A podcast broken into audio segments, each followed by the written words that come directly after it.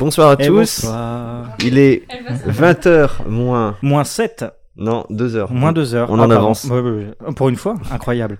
Il est 20h moins 2 heures et vous êtes bien sur le meilleur podcast que vous écoutez en ce moment, c'est-à-dire Ouais. le nôtre, le 20h. Et c'est l'épisode spécial. Noël.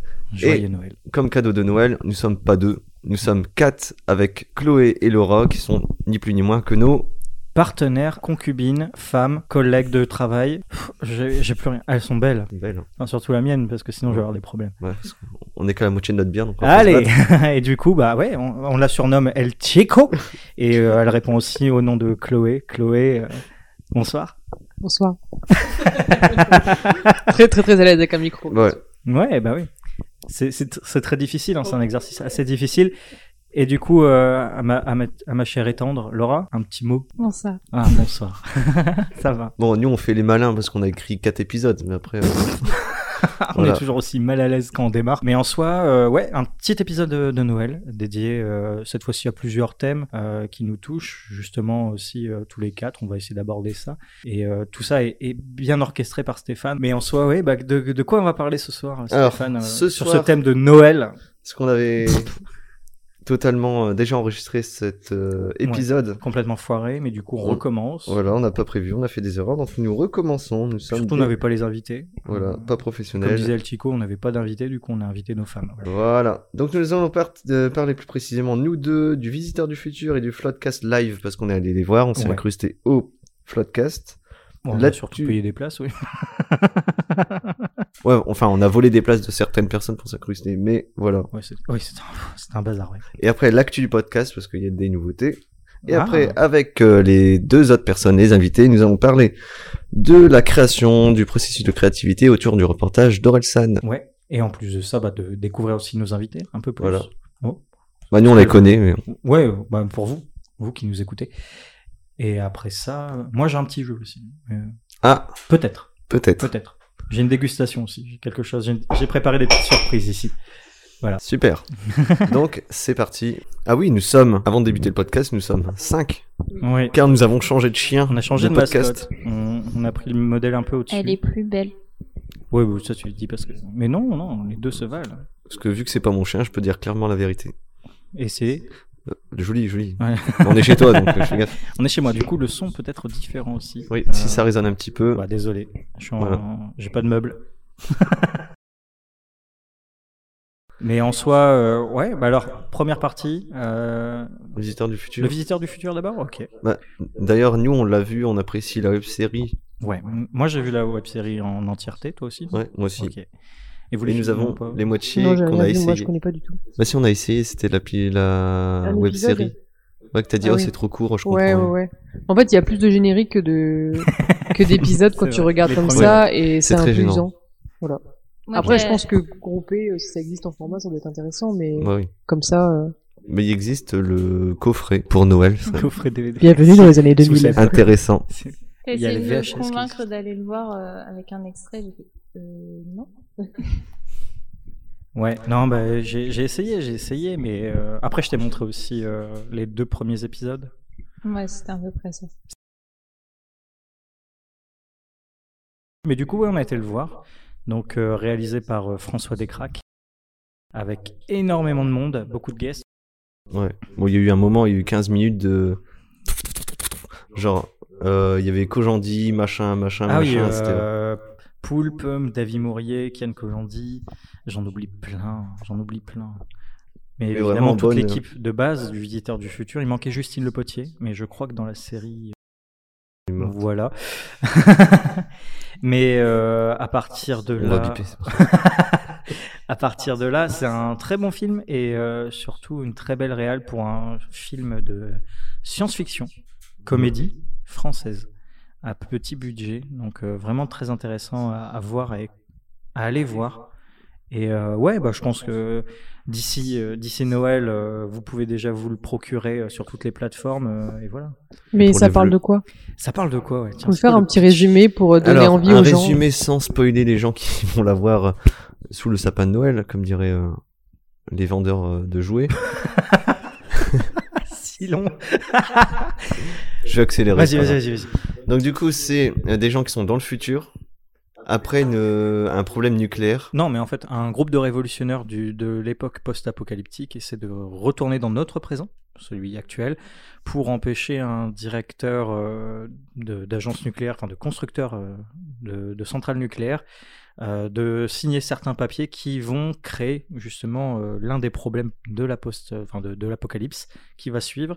Et à partir de là, euh, cette équipe de révolutionnaires menée par le visiteur du futur, dont on ne connaît pas le nom normalement, euh, se, se débrouille à ça, mais en même temps, étant révolutionnaires, ils, en vont, ils vont à l'encontre d'une équipe qui est euh, la police temporelle, qui essaie de les contrecarrer pour que la, continuité de la temporalité normale se poursuive. Et du coup, on suit des gentils, des méchants, qui sont pas trop gentils, qui sont pas trop méchants, on sait pas trop. Enfin, après, c'est c'est une question de lecture aussi du film et euh, se retrouve embrigadé du coup ce directeur, euh, ce PDG de centrale nucléaire, ainsi que sa fille, qui se retrouve embarquée du coup dans le futur et euh, à essayer de, de, de moduler, de comprendre pourquoi euh, un petit peu il doit changer d'avis ou pas. Et euh, tout le film se base là-dessus, sur la rencontre de ces personnages, sur une course poursuite aussi avec euh, des autorités. Euh, et justement, ce qui est bien avec ce film, c'est qu'il n'y a pas besoin de suivre la web série Ouais. avant. C'est quand même un film qui est écrit aussi pour découvrir le- cet univers-là, créé par François Descraques euh, à l'origine. Et au final, euh, ça, ça se regarde bien. C'est, je vais pas dire c'est la, la meilleure comédie.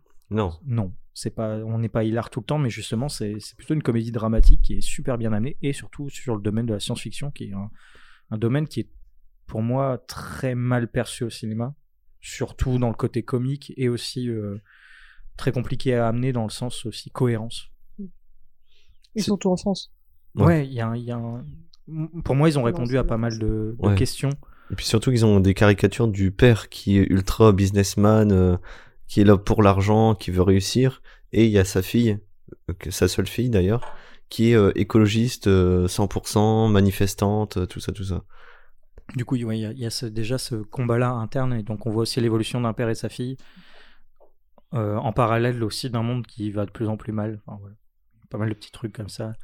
Mais euh, sans pour autant euh, dire euh, le nucléaire c'est mal, même si. Ouais, ils ont eu cette mal, réputation-là, mais... Mais non, enfin, en soi, c'est pas ce qui est de prime abord annoncé dans le film. C'est d'abord pour moi ces deux personnages principaux qui sont le père et la fille, Ouais. et de voir leur construction et leur aventure qui se passe avec une équipe qu'on connaît déjà nous par la web série, mais que les gens découvrent aussi via, le- via le film.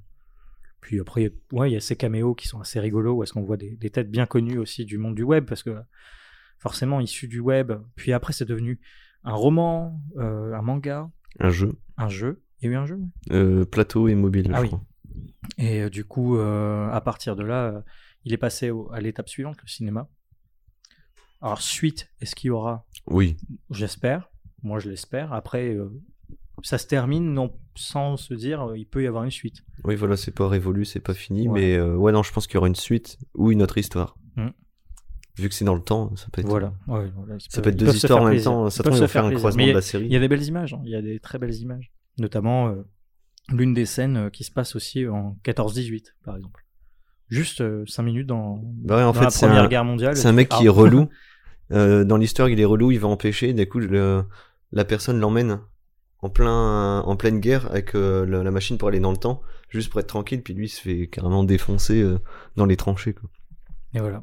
enfin voilà. Pas mal de. Mais c'est du comique de situation, mais C'est- ouais, pas. euh, Mais c'est pas, c'est pas tiré pour dire. euh, C'est pas un ah, film humoristique. Non. Bon, on a pas mal spoilé, spoilé mais. Non, je vois. Enfin, on sait quand même que c'est. une euh, scène avec le 14-18, c'est pas du spoil. Non, mais que le fait que c'est une. Et à la fin, centrale nucléaire et tout ça. bah, le centrale nucléaire, c'est annoncé dans le, Oui, j'avoue. dans le trailer. Mais non, très bon film. Euh, la musique aussi. Ouais, bonne BO. Très très bonne BO. En soi, j'ai passé un très bon moment. Et euh, du coup, euh, bah, petite question aussi pour vous deux. Euh, c'est quoi le film aussi là qui, pour vous, euh, revient comme ça? Un petit film que vous avez, vous avez vu en dernier là? Moi, ça va pas. Être du hyper classique parce que. Enfin. Ouais, je regarde pas beaucoup de films et là, c'est Les Seigneurs des Anneaux qu'on s'est re- refait. Donc. euh, Ouais, on a été Pas aussi, du tout un petit film. Donc, C'est pas un petit film. hein. Voilà. Et là, pour l'histoire, on a été voir aussi le ciné-concert Les Deux Tours, des merveilleux moments. hein. C'était très très très cool. Un dernier film. On n'est pas allé au cinéma à deux? Ah non, le dernier coup, c'est avec toi. Ouais. Oui, parce que vous faites plus de sorties à deux Hmm. que. J'aimerais bien voir le film sur euh, Simone de Beauvoir qui est sorti. euh, Simone Ouais, Beauvoir, Simone. oui. Ouais, Simone. Simone, ouais. Apparemment, il est bien. Ouais, qui doit être très bien, on en a parlé. Mais voilà, c'est vrai qu'aller au cinéma, c'est plus vraiment un réflexe qu'on peut avoir euh, aujourd'hui. Et euh, c'est pas forcément très bien. Non, d'ailleurs, il y a des campagnes de publicité euh, Oui, oui, à la oui. télé Ouais, pour ouais. dire d'aller au cinéma. C'est bien. Parce que moi, euh, baisser mon chauffage, je, je le fais déjà. Ah. Pardon, on, le, on le ressent très bien dit. aujourd'hui avec cette grosse flambée. Mais euh, ouais, non, il- ouais, le cinéma, c'est important. Mais- Surtout au cinéma français. C'est aussi parce qu'ils sont dans une phase assez critique. Le cinéma, euh, ils doivent enfin, attirer euh, leur public. euh, Rajeunir aussi le Ouais. public parce que beaucoup sont ancrés sur. sur- Enfin, quand je dis rajeunir, attention, je, je parle pas que des étudiants. euh, Enfin, j'oublie tout ça, mais Non, mais nous, notre génération, quoi. notre génération on commence à. bah, on a les outils pour aussi ne plus aller au cinéma. Toutes les plateformes, il y, en a, il y en a de plus en plus. Bah ouais.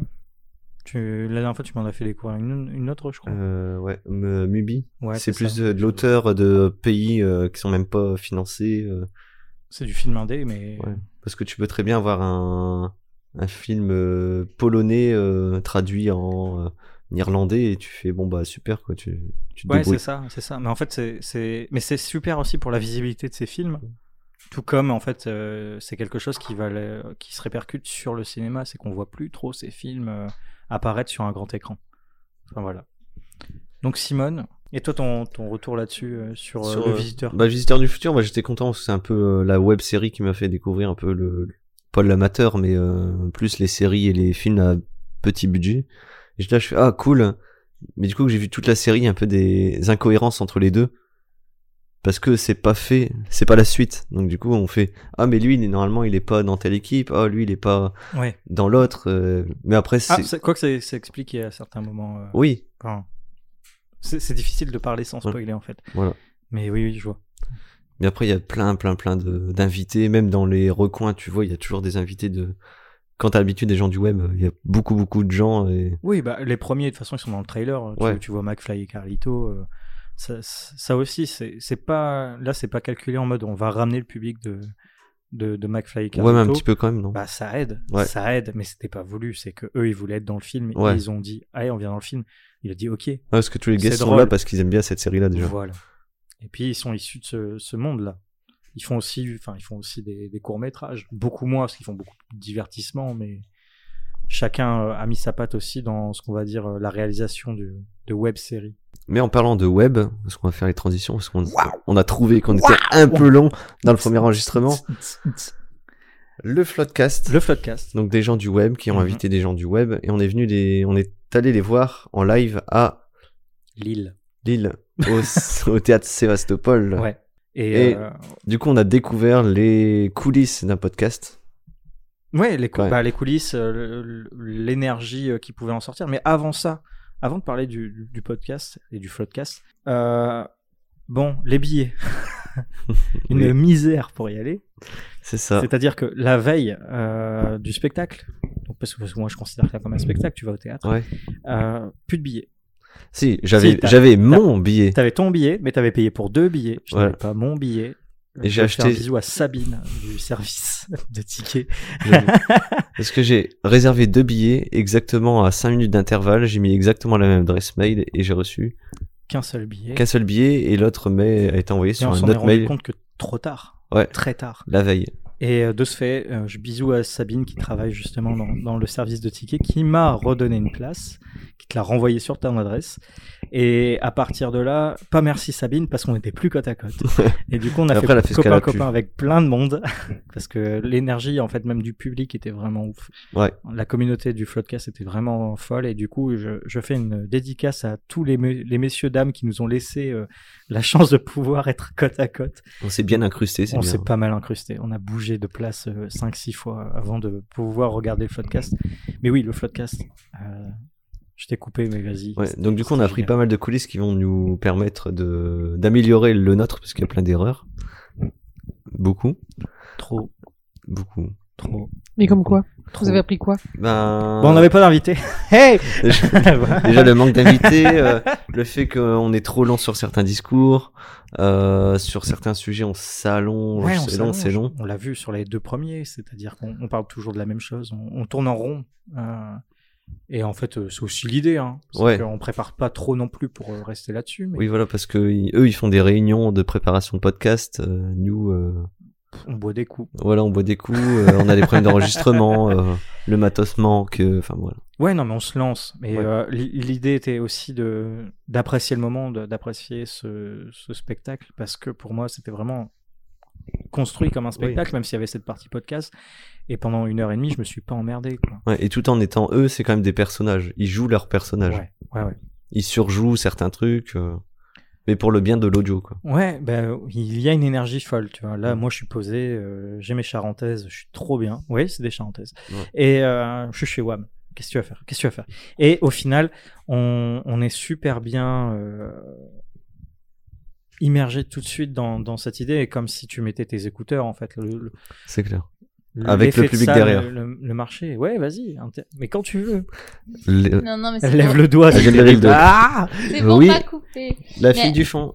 c'est ça. Euh, après, c'est, enfin, ceux qui, qui font ce podcast, c'est euh, d'abord des personnalités du web. Donc, même juste en entendant leur voix, euh, quand vous écoutez euh, leur podcast, vous les voyez eux faire des conneries, etc. Donc là, vous les voyez en vrai sur scène.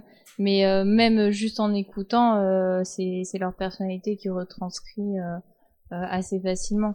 Oui. Euh, Puis après, c'est la c'est- septième année aussi. voilà, non mais c'est plus simple quand c'est des personnes qui sont déjà connues parce que euh, du coup euh, les gens ils identifient plus facilement. euh, voilà, ça, ça crée un nouveau type de public, mais euh, c'est le même public qui les suivait euh, parfois sur des vidéos ou des choses comme Ouais, ça. c'est ça. Parce que moi, je les ai découverts très tard. Au final, c'est toi qui m'as fait découvrir. Ah oui, donc très tard, ouais.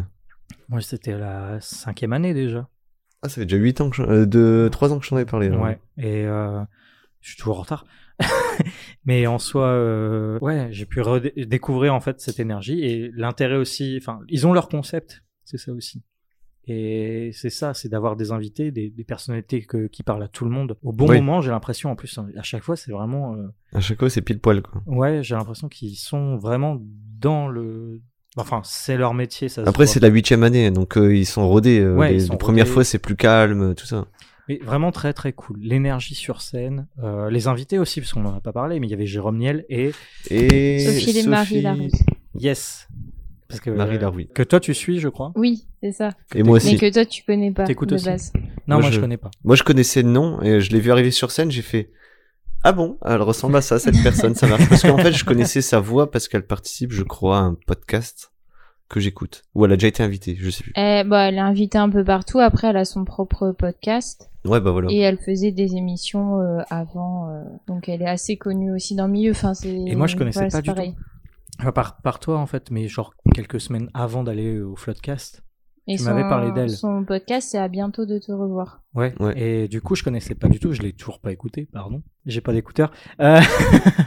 Cadeau de Cadeau Noël. de Noël. Euh, et du coup, euh, d'avoir euh, d'avoir cette personne, mais en fait, j'ai- j'ai j'ai découvert et elle avait une, pareil une patate incroyable. Ouais. Et euh, elle parlait bien. Elle avait son son humour aussi. Bah, c'est une personne de scène, donc forcément, elle a. Alors que, mais oui, mais Jérôme aussi, Jérôme Niel. Ouais. Et pourtant, je l'ai trouvé plus effacé, mais pourtant, il avait les bons, les bons trucs. Et euh, après, bah, Florent euh, Bernard et Adrien Méniel.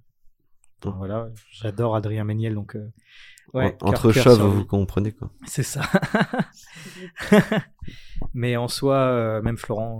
Bernard, Flaubert, c'était incroyable. Le générique, du... enfin, le générique, le dessin animé du début. Ouais, le dessin animé, puis tous les happenings. euh, Ouais. Pierre Ninet à la fin, incroyable. Quand j'ai Euh, entendu, ouais, Pierre Ninet, je suis dans les coulisses, moi, j'ai fait. Oh yes, c'était un enregistrement, j'étais très très déçu. Mais voilà. Mais normalement, ouais, il commence à, à les diffuser de temps en temps. Ouais, là il y a le premier, euh, je sais plus quelle ville, mais il a été diffusé. Et euh, c'était vraiment très chouette. Euh, voilà, bonne énergie et incroyable de voir ça. Et ouais, ça, ça donne en fait le ton, ça donne envie de s'y Mm. mettre. Et 2000 fans par contre. 2000 fans? On était 2000 Ah ouais? Fans. Ouais, à peu près, on était. C'est une salle de 2000 personnes, je crois. Je sais pas, la queue était si longue. Et quand il y a eu le générique, j'ai fait, déjà j'ai eu un frisson. Ah ouais, une énorme queue. Une énorme queue, dur, dur, dur. Ouais, non, Dur, mais dur. on Elle était longue. Hein et après, on dit que c'est nous. Oh, t'as rien dit, mais tu l'as lancé très fort. Non. À Lille, il y a une réputation pour avoir des grandes queues. Quand même. Ouais, ça fait tomber les bâtiments. Ah, Ouais, du coup. Pas d'actualité. Ah, pardon. Pas- techniquement, c'est en retard. Mais, Ouais, bah Ouais, oui, c'est- marche pas, c'est dépassé. mais, Euh, mais rien que le générique, on voyait tous ensemble, ça fait du bien. Quoi. ouais, et aussi dédicace au bar à Rome, euh, juste en face. Ouais. Voilà.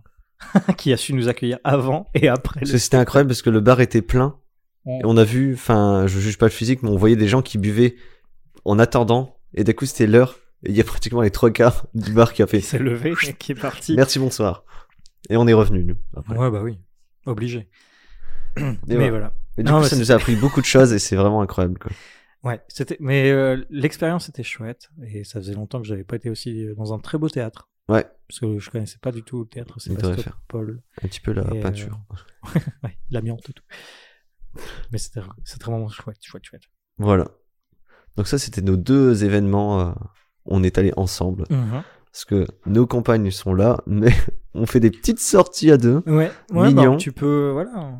Parce que nous, ça nous intéresse. Après, là, on a nos, on a nos compagnes, comme tu dis, mais Ouais. c'est parce qu'elles sont pas au yoga. Oui, voilà. Ouais. La base de base, le 20h. La base de la création du podcast, c'est qu'on était à deux pendant que vous étiez au, pod- au yoga. Au podcast, et nous, on était au yoga. Voilà. Et après, on a inversé Mais- parce qu'on a dit, wow, pas ouf. D'ailleurs, puisque je vais faire quand même la personne qui va dire la vérité, Ah, s'il participait, elle participait au podcast, on doit faire du yoga.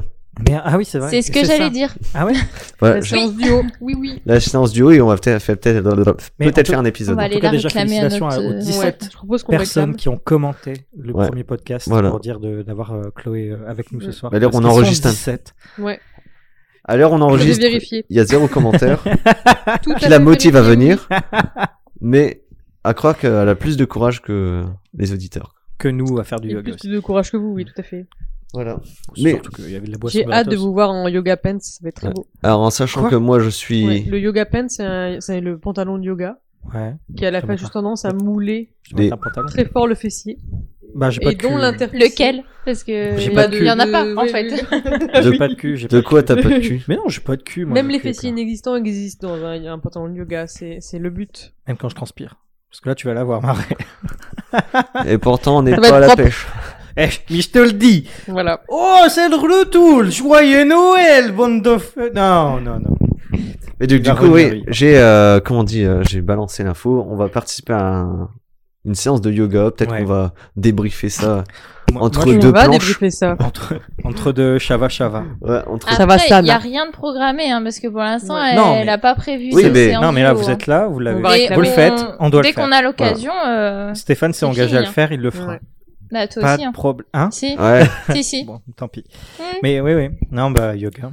Donc voilà, la création du podcast, c'est parce que ces deux personnes-là allaient au yoga et nous on était à deux, on a fait bah tiens on va en faire un podcast et voilà. Et voilà. Et du coup, Les actualités du les podcast. actualités du podcast, quelle transition. Oh là là, Aïe, aïe, on a un transit incroyable. Manger des figues. Et donc du coup, l'actualité du podcast, c'est Ouais. que on se répand sur euh, toutes les plateformes de streaming et d'écoute de podcasts, telles que si tu fais une erreur, Ah, c'est l'expression se répandre. hein, ça me- Telle la grippe Ah, à Noël, euh, ça. Apple, yes, Apple Podcast, Spotify, yes, Spotify. 10 heures bientôt. 10 heures bientôt, c'est pas pour l'instant, ils sont très longs. Euh, on a un Linktree, cliquez dessus, il y a tout. On a créé un Linktree, donc c'est un lien. à Cast. C'est pas ça, toi? Non, c'est podcast euh, addict. Podcast Addict Eh ben, On est, en- on est dessus? On est dessus? On n'est pas encore dessus. On n'est pas encore dessus, mais on Actuellement. y Et arrive. tant que On arrive, pas Podcast dessus, je vous écouterai pas. D'accord, on est sur Google Podcast Super. aussi. On est sur Google Podcast. Moi, Voilà. c'est celui que j'utilise. Et on est aussi sur les plateformes tierces qui se répandent tout doucement, tranquillou bilou. Mais à chaque fois, dans nos stories, nous mettons un lien qui s'appelle un Linktree. Vous avez tous les liens qui sont les plus connus, comme Spotify, Deezer bientôt. Et aussi un petite barre qui s'appelle euh, formulaire. Si vous Ouais. vous donnez une anecdote, un commentaire ou aussi une recommandation, vous pouvez les écrire tranquillou. Comme ça, on le diffuse. Enfin, on en Ouais, parlera directement pendant le podcast. Et quand Stéphane m'a annoncé ça, c'était assez intéressant de se dire qu'on veut aussi, euh, on peut faire quelque chose sans avoir d'invité, c'est-à-dire au moins avoir des, des retours, des, de Oui. quelque chose, même une anecdote, euh, qu'on puisse le raconter, rebondir dessus, pourquoi pas. Si, si ça vous tente, n'hésitez pas. Ça serait, ça serait vraiment Ouais. euh, gentil, génial. Donc du coup, vous avez ce formulaire-là et on en traitera dans le podcast. Yes. Un petit formulaire, et voilà. Et du coup, bah, sans transition, moi je vais vous faire goûter un truc. Yes. Et Donc après, un on- petit jeu Moi, je petit veux peu. pas goûter. En sachant ce que Ah, Alors, dans Alors- ces cas-là, je fais un jeu. Celui Oui. qui perd, il doit le goûter. deux personnes Ah sont au craint de courant. base. Oh, ouais. Hein? Alors, est-ce que c'est euh, déjà de base comestible C'est fait pour oui, être c'est comestible. Ouais, c'est pas ce qu'il y avait en dessous de tes chaussures. Et Non, non. t'as fait- Alors, ça on, on remercie les, les petits maraîchers bio. Ouais, on a des, des petits maraîchers qui, qui font pousser ça. Et c'est pas de la drogue. c'est ce qu'on appelle el pimento del Cayenne. Oh, du piment de Cayenne, bon, ça va. Et voilà. Il est frais. Ah ouais, j'aime bien parce que t'as basculé le pot. Je fais, c'est vite, c'est vite, c'est vite. Ben non, il y a, deux il y a petits quatre, bouts. non, il y a quatre petits morceaux parce que moi forcément, euh, je vais pas, je vais pas jouer. J'ai les, j'ai, le jeu devant moi, j'ai les, Ah oui. j'ai les réponses, Donc, mais je vais le prendre quand même. Ah, d'accord. Mais du coup, voilà, petite, euh, petite interaction euh, avant euh, Donc- pour euh, mettre un petit peu euh, sous chaleur. Donc pour que t'en manges aussi, ici. si je perds, t'en manges. Euh, bah, si tu perds, j'en mange, mais moi je vais en manger quand même. Donc si tu perds, t'en manges. Allez. Allez. Alors, petite reconstitution. Ouais. Valentin qui découvre le piment de Cayenne Frais. euh, frais Oui. et qui croque euh, la moitié du piment et qui devient tout rouge sur le marché. Ouais, Euh. c'est terrible. Mais c'est meilleur que le sec. ouais, bah oui, mais en même temps plus fort. Ah oui, oui, c'est sûr. Mais euh, ouais, mais je Il n'y a pas le goût de piment de Cayenne connu. Moi, je fais ah, c'est du piment. Oui, ils me disent pas ce que c'est. Du coup, je le prends, je croque la moitié. Je fais ah. Ah. Ouais. Et en plus, j'avais plus de gorge, donc euh, c'était terrible. Donc Mais, anecdote euh, sur les piments, on a déjà été dans un repas de famille avec mon très chouette. frère et ils avaient dans un petit sachet plastique quatre piments euh, oiseaux. Puis Ouais. à cause de la musique, on n'entend pas de lécher le piment. C'est genre on a faire ça et mon frère et moi fait Et se frotter les yeux. on croque et on a croqué le piment entier, on avait peut-être 11 et 15 ans et waouh. Ma vie était un désastre. Mais voilà, bah, ils, ils m'ont gentiment euh, passé ce, ce piment. J'en ai un autre hein, s'il faut, hein, si vous aimez le piment. Et euh, mais du coup, ouais, c'est- là attention, c'est un petit jeu qui s'appelle un blind test sans musique. Je vais lire les paroles de la manière la plus neutre possible. Il va falloir deviner le titre de la chanson et l'artiste. Et on lève la main pour On peut pas. pas avoir au moins l'un ou l'autre. Ah non. Bah Est-ce que c'est des choses qu'on connaît au Ah, moins bien sûr. C'est tout que le monde francophone. connaît, Tout le monde connaît. J'ai une petite liste. Non, mais on n'a pas la même. euh, Non, non. C'est tout pas le des monde- trucs tout bizarres le là. monde euh, connaît. Euh, c'est au plus rapide. Celui qui l'a, euh, il s'assure de gagner. Et vraiment les deux, pour le titre et euh, l'artiste. Et s'il y en a Après, un moi, qui je- trouve le titre et l'autre l'artiste? Eh ben, il mange un piment. Shifumi. Non, Shifumi. Shifumi. c'est pas juste. C'est pas. Ah ouais, un Shifumi. C'est pas audio, mais. Non, non, on va le faire tour par tour déjà. Premier tour de chauffe. Je vais commencer par qui du coup? Par qui je commence? Bah, Bah non, tu qui pour tout le monde. Tout le monde? Bah oui. mais Donc on- après, ça se joue entre les deux et le dernier doit prendre Ouais. le piment. C'est pas mieux un Ah, à ça un parce que Mais pe- ça petite consigne. bordel, si on peut lever la main pour que ça soit plus facile pour le montage. ok, ok. Alors, on va commencer avec du simple du coup. Hmm, hmm, hmm. Ouais. Alors, ça commence. Encore un jour se lève sur la planète France. Et je sors doucement de mes rêves. Laura, Zaez, je n'ai con. bravo. Ça se joue donc entre Chloé et Stéphane. Ah, je l'avais en plus. Ah, c'est le tour de chauffe, c'est ça Ah oui, oui. J'avais que le nom de l'artiste. Ok. Suite. T'es en pleine bourre et t'as la patate. Même si ce soir t'as perdu aux cartes, t'as plein de copains autour de la table. Même si ta chambre est pas très confortable, tu plais aux gonzesses, les minots te badent. Même si ta carte bleue est toute froide, t'as plus une thune pour payer ton taudis. Mais t'as quatre brunes dans le fond de ton lit. Au lieu de gueuler contre ceux que t'as pas, chante le refrain que chantait ton papa. Pourvu que ça dure, la belle figure, les fêtes à Bayonne, les soirs sur la Garonne. Stéphane Patrick Sébastien, pourvu que ça dure. Oui. Putain, mais j'ai jamais entendu cette chanson. Pourvu que ça dure, la, belle, aventure. Non, je la connais pas. pouette. Oh non, du coup, genre Bon, bon, bah, truc, là. du coup, Oh. Chloé, Chloé va, va prendre son piment après une réaction. Ah, mais moi, je l'avais pas du tout, du tout, du tout. hein. Là, moi, c'est parce qu'il y a eu le, Mais à la fois, ça Alors- pique bien, mais c'est bon. Ouais, le, ouais, mais après il va Mais falloir ça manger. endort. Après il va falloir manger parce que ça, ça creuse dans l'estomac. Ça va? Ah, quel enfer. C'est pas radiophonique, mais la tête est. Wow. En dit long. C'est atroce. Chloé a perdu, donc elle est éliminée, c'est c'est entre vous deux. Ah, ça joue encore. Ah bah oui Ah, il y, a les- il y a tous les bouts. hein. Autre anecdote sur les piments. J'ai déjà goûté la sauce la plus forte piquante du monde. Ça s'appelle The, The End. The end. Voilà. La fin. J'ai clairement trempé le bout d'un cure-dent. Je l'ai goûté. j'ai eu- C'était un malaise. C'est au-dessus du piquant. Inexplicable. Alors, Est-ce que vous êtes prêts du coup? Oui. Deuxième chanson, ce que je préfère dans les rivières, c'est que printemps, été ou hiver, elles changent toujours d'humeur et de couleur. Mais combien de cœurs dans la nature ont rêvé d'aventure En laissant fuir les années sans se demander, au détour de la rivière, sera-t-il au détour de la rivière, bravant les flots, Laura? C'est pas Pocahontas? Eh, mais j'ai besoin de l'artiste. Ah bah non, j'ai pas. Bon, là, je laisse tomber, j'ai pas vu Pocahontas. quoi. Ouais, Bon, c'est. Pocahontas, le titre? C'est dans Pocahontas, le Mais titre? c'est ça, hein, c'est Ouais, Pocahontas. c'est Pocahontas le titre. Au moins le titre. Bah, c'est au détour de la rivière. Voilà. Et du Allez. coup, c'est Laura Men. Donc, comme t'avais pas l'artiste, eh ben, on remet à zéro les compteurs. Non, mais attends, l'artiste, personne ne ah bah, excusez-moi, hein, je te mets du. Phil Collins Tarzan, si tu connais, hein, bravo. Je pense pas, non. Une anecdote piment. Je allée Anecdote en, piment. en- en Corée Ouais. du Sud avec euh, mon frère et son compagnon et une amie qui est elle euh, taïwanaise. Et euh, donc en Corée du Sud, ils mangent très épicé. On était dans un restaurant qui faisait des espèces de hum, espèces de fondue euh, rouge mais rouge euh, Père Noël quoi. Vraiment rouge rouge. Et euh, la dame est arrivée très gentiment et donc notre euh, amie qui parlait un peu coréen nous a traduit. Elle disait c'est une soupe. euh, on a mis un niveau enfant. on a fait bah cool euh, si c'est niveau enfant. Elle dit c'est épicé mais c'est niveau enfant. On fait bon. Enfant bonhomme. Franchement, les enfants coréens ne sont pas des êtres humains. Parce que c'était affreux. En gros, mon frère a, a pris une première cuillère comme ça. En fait, en fait c'est, donc c'est un bouillon rouge, très rouge, et dedans on met des nouilles euh, instantanées qui fondent dedans.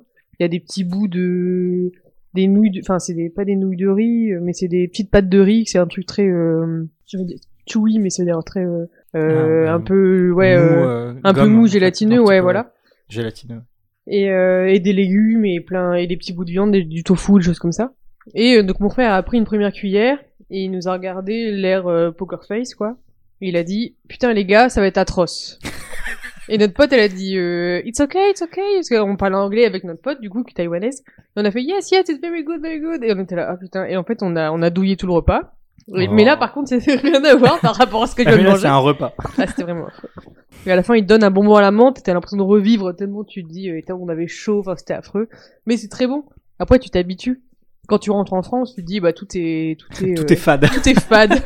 Complètement. Tu mets au moins un Du- mois C'est sans ça la à gastronomie française. Du voilà. la palais. Du poule au pot, mais que c'est fade. Mais, euh, et là, ça, je veux dire, là, ça fait au moins un quart d'heure que j'ai mangé le piment, et là, ça commence juste à se calmer dans ma, dans ma bouche et dans mon corps. Ah, ça, ça tient. Mais oui, j'ai eu un, j'ai eu un bon petit coup de chaud. Je- Mais là, ça va. Je vais te le dire. Moi, ça a pris quand même une heure Ah ouais, à ouais. rester. Ouais, Le Ouais, goût est ça, nous a brûlé un peu l'estomac. euh, C'est pour ça, on n'avait Ouais, pas après, faut mangé. manger, faut manger. faut Faut- manger. Ouais, Ils ont eu un ulcère à l'estomac. En fait, on te rassure pas du tout. On s'en est pas remis, on l'a mangé. Voilà. Mais du coup, euh, Chloé a pris euh, le défi, elle a perdu. Et Voilà. euh, ça, la tête Sur haute. Patrick Sébastien, ça me dégoûte. Sur Patrick Sébastien. Je déteste.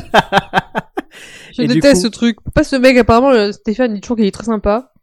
Mais il est très C'est quelqu'un Bah très gentil. Euh, Non, mais dans le showbiz, apparemment, il est. Ouais. il est- Bah, c'est quelqu'un qui fait des blagues euh, graveleuses devant, mais qui est honnête. Enfin, attention, de ce que je sais, comparé à ceux qui sont faux euh, devant la caméra et qui font des saloperies derrière. Donc, du coup, qui Attends. sera le prochain Qui sera le prochain? Laura, Stéphane, c'est à vous. Et si je trouve, ouais. t'en manges un, toi? Ah ouais. Alors, chaque jour une nouvelle cascade. J'aurais dû lui demander une doublure. Il y a que dans mes cauchemars que je cours plus. J'ai beaucoup moins de rêves, je suis beaucoup plus vieux. Je suis beaucoup plus vieux. Proche de mes démons, je pourrais presque leur donner des prénoms. Alors, c'est l'homme pâle. Ouais. Et c'est quoi le titre? T'as le droit, hein Si t'as le titre, t'as le droit. L'homme pâle, Ti Non. Non, j'ai essayé, je crois J'idéalise trop les rockstars. Parfois, j'ai peur de vouloir rejoindre le club des 27. C'est pas évidemment. Non. 1000 euh, degrés, je vais te le dire. Non. Parfois, j'ai peur de vouloir rejoindre le club des 27. Je viens d'enchaîner 16 interviews dans la même journée.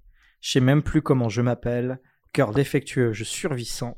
Aucun rêve ne sera jamais suffisant. Si j'ai plus d'étoiles dans les yeux, c'est pour mieux voir venir le vide. Tu veux savoir comment je vis. Plus de larmes dans le corps. Plus de larmes dans le corps. Je mange les piments. Plus de larmes dans le corps. Enfin, plus de larmes, c'est ça.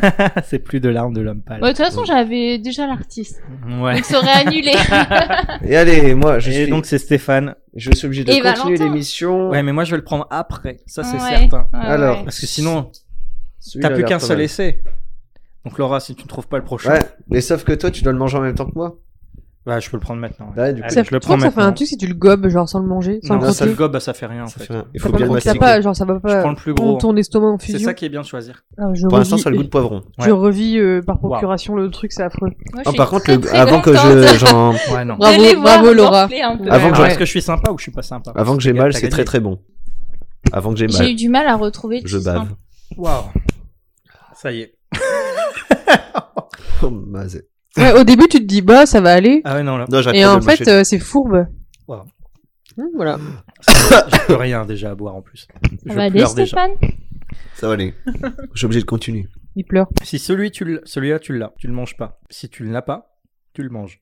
Ouais, tu fais tout pour que je mange. Bien en fait. sûr, c'est pour tout le monde de Non, l'est. mais depuis tout à l'heure, il y a que moi qui sors Et des si je le trouve, il en mange deux. Tu manges deux. Il en a plus qu'un. Ok.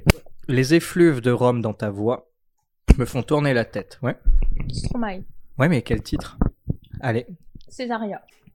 Et non, c'est AV Césarien. Ah, mais Césaria. oh non, t'abuses. Je mange pas.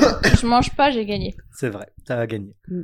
Bon bah il restera ce morceau. Surtout que là, je te l'ai dit euh, au bout de deux paroles. Du quoi. coup, il y aura une il y aura encore un, un essai tout à l'heure. Comme Ouais. t'as gagné, c'est toi qui le feras. J'ai la liste là, tu feras la recherche. Et ça se jouera entre nous trois. Et tu fais non. la liste là. hein. Moi, je mange rien, c'est mort. Tu fais pour le piéger, hein. Je préfère encore, euh, je sais pas, de, euh, t'essaies de privilégier manger ma chaussette. Non, non, non, ça se jouera entre vous deux. Ça se jouera entre nous deux. C'est votre podcast. Ouais, ouais, C'est ouais. vrai. Donc c'est vous qui hein. méritez. Mais on a des invités Nous, on n'est exceptionnels. pas payés, Je vais hein. prendre un morceau de fromage tout de suite. Pourquoi ça va pas épongé. Mazette. J'ai perdu, donc Valentin a dû manger avec moi. Alors pour euh, décrire le piment euh, de Cayenne frais, ça pique et ça endort. Je voulais juste dire, ça pique. Non mais ceux, les personnes qui ont déjà goûté, vous pouvez le dire en commentaire. Ça pique. Ça, ça pique. ouais, ça pique là. Rappelons quand même qu'il est frais. C'est Ouais. même pas, Ça pique même pas, c'est que ça fait mal. Ça, c'est vraiment la différence entre juste la sensation de brûler, de piquant, des choses comme ça. Ouais. Là, vraiment, j'ai l'impression qu'on m'a- on m'avait euh, enlevé la peau de la langue, me l'avait arrachée, Genre on nous a pris un économe à patates. et après on, a- on y avait mis feu. Mais du coup, ça me rappelle Voilà. une anecdote. On était à Taïwan avec mon frère. ah non, c'est merde. Je m'approprie beaucoup de choses. Ah, ah ouais, pardon. Re. hey. Ouais, nous revoici. Waouh. Bon, du coup, il y aura une partie 2 parce qu'il reste un morceau de piment. Euh, cette fois-ci, ça sera Laura la meneuse de jeu. Et ça se jouera du coup entre Chloé, Stéphane et moi. Même si Chloé sera avantagée parce que Laura choisira la chanson avec Chloé. et comme ça, ça sera de la triche, mais euh, c'est assumé, voilà. Et donc du moi coup, j'ai je- rien demandé et je vais quand Voilà. même souffrir, c'est pas grave. C'était bien mon petit jeu ou pas? Ah ouais, c'était Ouais, j'ai rajouté un petit, un petit côté euh, pimenté. pimenté. Voilà. Ouais. Allez, celle-là, elle est faite. Elle était facile. Waouh. Ouais. Deuxième partie, du coup. Deuxième partie, euh, on on est chaud. Alors, juste avant d'entamer euh, cette deuxième partie euh, et de, de parler un peu de la créativité, qui est réellement le thème, euh, on va dire, de ce soir, pour Noël, euh, moi j'aimerais, si, si ça vous va, hein, vous avez le droit de dire non. Euh, Manger du piment pour l'instant, on, a- on manger du piment, mais de vous présenter euh, vous-même, hein, parce que bah, nous, on vous présente comme étant les femmes de nos vies, mais toutes les femmes de nos vies, etc. Ouais, ouais, je fais du violon. Non, mais c'est voilà, ça commence à- encore. Moi, ça brûle encore. Ouais. Euh, si vous voulez vous présenter, même juste brièvement, pour qu'on puisse aussi savoir dans ce pourquoi vous êtes aussi invité dans le domaine de la créativité. Je pense notamment à Chloé qui en a fait son métier, qui en est son métier. Pouah, pouah, pouah. Ça brûle, brûle- brûle le cerveau. Ouah, la France. J'ai mal à ma France. À ma dent. J'ai mal à ma France. À ma langue. Là, j'ai mal partout. Sa langue s'appelle France, c'est pour ça. Tu vois comment je renvoie la balle aux invités en mode Ah, parlez, parlez. Ouais. Laissez-nous souffrir. Euh, oui, bon, la créativité, euh... c'est moi qui fais votre logo, Ouais. D'ailleurs, ça on peut Merci. en parler. On, on l'a parlé avant, dans les autres épisodes. mais- On n'aurait Après, jamais fait mieux. pour tous les graphistes qui que vous en et regarderont ce logo, c'est un logo qui a été fait assez euh, rapidement à la tablette. Et Rapidement. tant mieux. Ouais. Parce que nous, on Tant fait les mieux. podcasts à l'arrache. Voilà, et c'était un logo à l'arrache. Et C'était le brief. Ouais. trop beau. Euh, il a été fait tel quel, un peu à main levée euh, comme ça. Oui, on t'a avoué qu'il faut que ça soit vite. Et si un jour ça perce, on l'améliorera. Pas du tout. Peut-être Non, après, peut-être euh, pas. c'est ouais, Non. ça, ça peut être un- Non. Non. une idée de faire. Non. Comme dirait On Mario. est pour les non. traditions, nous. Oh, carrément. On est très conservateur, monsieur.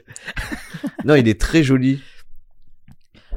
Après, il a, il va, il va pas, il va pas révolutionner le, Non. le, le monde du logo, mais, Mais, euh, c'est- il est propre. mais moi, il est j'aime propre, bien. il, voilà, il va à notre Il va à image. l'essentiel, Il est comme vivant.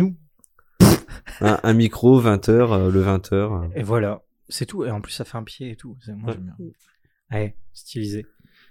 Oui, mais la créativité, c'est un, vaste sujet. euh, Après, tout dépend. Chacun a sa façon de d'aborder la chose. Je sais qu'il y a des personnes qui, pour être créatifs, ont besoin de de de faire plein de choses, enfin, de se ressourcer, de d'être euh, limite dans une phase un peu méditative, des choses comme ça, ou d'autres euh, pour qui ça fuse euh, sans arrêt. Bon, vous voyez justement, on va parler après d'Orelsan et on, enfin, on voit dans dans son émission, enfin, dans son émission, dans son Ouais, reportage, son documentaire, que lui c'est euh, limite euh, euh, presque presque comme un un gars qui entend des voix, mais en fait lui il entend des idées à la minute et il est toujours en train de noter dans son téléphone euh, frénétiquement.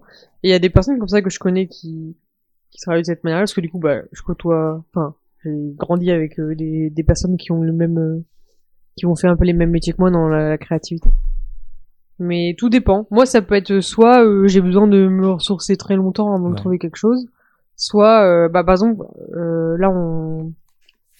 il y a quelque temps, il y avait euh, dans le mois d'octobre avec euh, Inktober, qui est ce fameux challenge où c'est un dessin par jour à l'encre pendant un mois.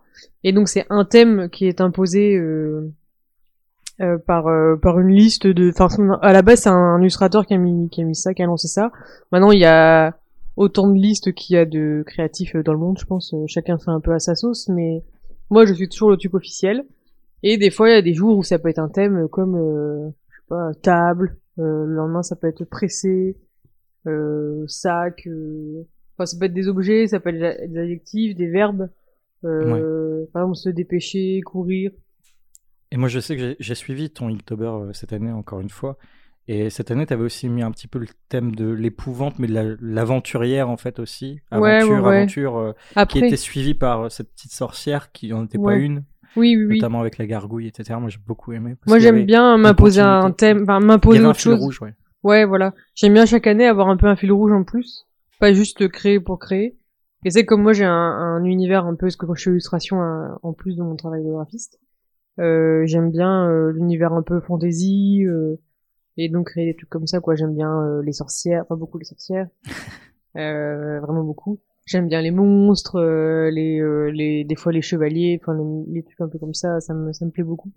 Donc, euh, et ça pour le coup, ça Kingtober, ça peut être soit très laborieux sur certains thèmes, et des fois je dis, oh là là, mais qu'est-ce que je fais là pour ça? Et tout ça en parlant, d'un coup je dis, ah bah c'est bon, j'ai l'idée. En fait, dans ma tête, je sais pas comment ça se passe, mais euh, le mot bouge et hop, ça, Ça pop. Ouais, l'idée apparaît, c'est bon, euh, je le fais. Des fois, j'y arrive pas à le faire, ou c'est trop compliqué. Et puis en une journée, t'as pas le temps. Ouais, Faudrait parce que limite une t'as semaine réussi- par T'as quand même réussi à. ouais, ouais, c'est dur hein, de tenir. euh. D'ailleurs, je fais coucou à mon ami qui ne tient jamais et qui me doit un resto pour ça. Ouais. Parce que cette année, on avait parié un resto sur le fait qu'elle tenait Linktober Tu en veux lui entier. donner ça On peut lui donner le piment. hein. Elle pourrait aussi. Mais voilà.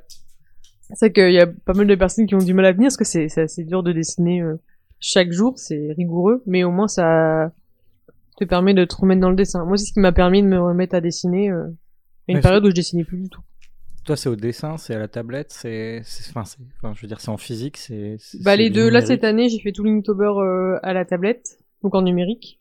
Mais euh, j'aime bien aussi beaucoup dessiner à la main parce que comme je suis tout le temps en numérique dans mon travail, j'aime bien aussi parfois retourner au, au médium classique, c'est-à-dire Ouais. Ou euh, j'ai fait un Inktober une année qui est pour moi le ouais le l'un des meilleurs parce que j'avais j'étais au chômage donc j'avais du temps. Mais euh, je l'ai fait j'ai tout fait à langue de Chine à la plume et tout et c'était et au lavis Euh, le lavis c'est une technique qui est du langue de Chine dilué donc c'est des teintes de gris en fait. On peut avoir du gris très clair ou très foncé. Plus tu mets d'eau plus voilà tu dilues et euh, pour moi c'est un de mes plus beaux euh, mais euh, mais voilà c'est la technique quoi c'est plus long forcément je passais au moins 2-3 heures par dessin par jour quoi voilà mais j'étais au chômage donc j'avais le temps Où j'aurai le temps. Mais maintenant, Voilà. ça va. T'as envie aussi de ce métier. Enfin, oui oui oui ouais. C'est quelque chose d'important. C'est Ouais. que c'est aussi un métier, le, le métier de graphiste, mais Ouais. aussi illustratrice aussi. T'en vis un peu. Bah de là, ça. je dessine de plus en plus. Ce qui est bien, c'est que c'était un truc qui me tenait à cœur de pouvoir euh, dessiner vraiment. Parce que des fois, on dit ah t'es graphiste, tu dessines, mais en fait non. Enfin, quand t'es graphiste, tu dessines pas forcément. Ouais. Tu mets surtout en page des infos, des textes, des Euh, c'est pas parce images. que tu fais des yaourts que t'en manges tous les jours, quoi. Voilà. Hmm. C'est vrai. Et je pensais à un gars que je connaissais qui passait sa vie dans une usine à goûter des yaourts. Il était goûteur de yaourts. Oh. Du coup, il était dégoûté des yaourts. Quand Oh, il tu rentrait chez lui, il m'étonnes. avait pas envie de yaourt. L'enfer. Et à chaque fois, on lui proposait du yaourt. Et non, en fait, il était dégoûté de ça. Voilà, pardon. c'est dur anecdote quand yaourt. Du coup, j'utilise toujours cette expression. Mais oui, oui, c'est un peu ça. Et par contre, en ce moment, euh, c'est que bah du coup, je dessine plus, mais euh, je ressens aussi que j'ai moins, j'ai plus de mal à, à trouver du temps pour dessiner pour moi, parce que euh, pour moi, c'est un peu comme une petite réserve. Et quand tu donnes trop de créativité dans un certain point, par exemple dans le professionnel, bah dans le perso, j'ai plus de mal du coup à, à avoir encore du jus, quoi. Mais du ça. coup, toi, ta créativité, parce que je- on se connaît du coup un peu, c'est qu'aussi, aller dans le dessin, aller dans le graphisme aussi, parce que Ouais. c'est il en faut quand même dans ton métier, Ouais. mais aussi, tu fais de la sculpture, tu, enfin, tu, tu testes aussi d'autres Oui, oui, oui. d'autres matériaux, d'autres d'autres matières, La céramique. la céramique, et euh, tu testes plein de choses. Ouais. Et, et ça, c'est juste des envies, c'est c'est ça donné par plaisir ou c'est vraiment en se disant, euh, tiens, je peux aussi essayer euh, d'en d'en faire mon métier à, à côté, je sais pas. Bah, Est-ce peut qu'il y a une la volonté céramique, de se je sais dire pas. aussi euh, Bah en fait, c'est peut-être un peu présomptueux de dire ça parce que la céramique, je sais que des, des tu fais de très belles céramistes, euh, chaussures. faut, faut des années à, faut des années avant de, Des ouais. d'être vraiment un pro de la céramique et euh, je sais qu'il y a des profs de céramique qui disent euh, chaque année ils ont des des gens qui viennent avec leur euh, leur point euh, formation genre la, la meuf est comptable et elle se ramène elle fait ouais ça y est je veux devenir céramique céramiste et du Ah coup oui. elle pense toute formation pour le faire enfin c'est un, un prof euh, on m'a rapporté ça euh, qui est prof à, à, à Douai qui est lui artiste céramiste et qui dit que il voit sans arrêt des gens qui arrivent pour changer de carrière et faire ça.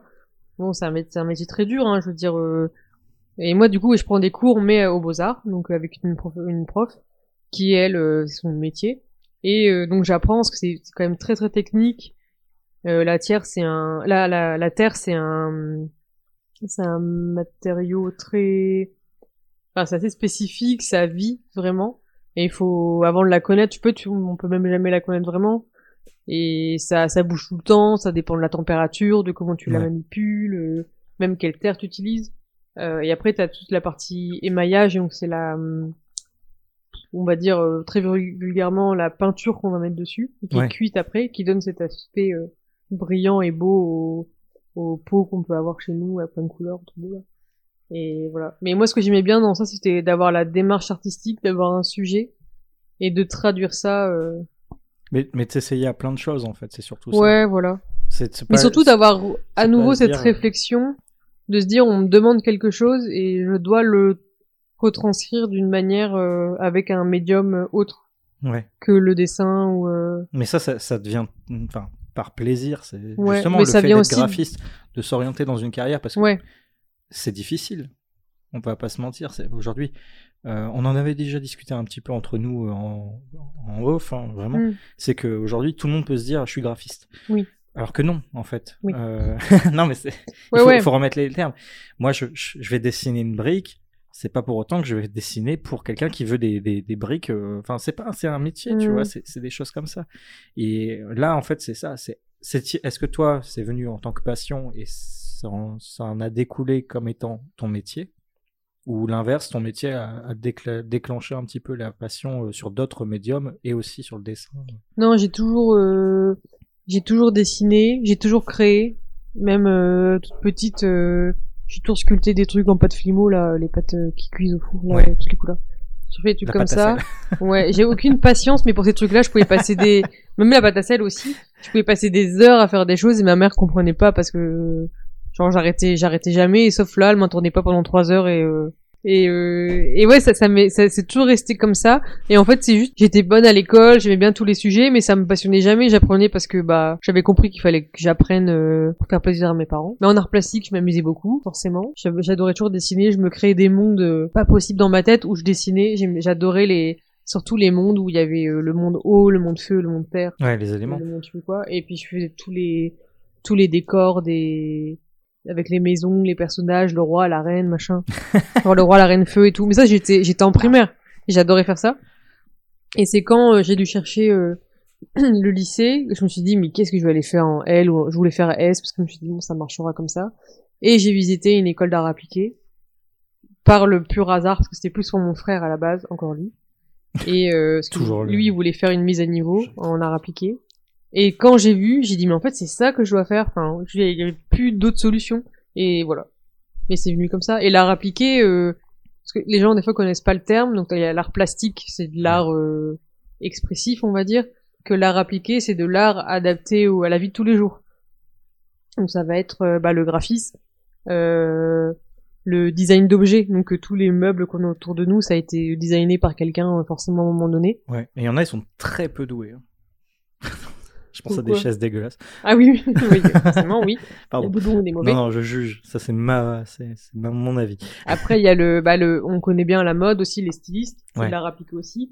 Mais il y a aussi le design textile qu'on connaît moins. Ça va être euh, euh, tout le travail sur la fibre, le motif. euh, La texture aussi. voilà, ouais. Ouais. Et après, il y a le design d'espace. Là, ça va être.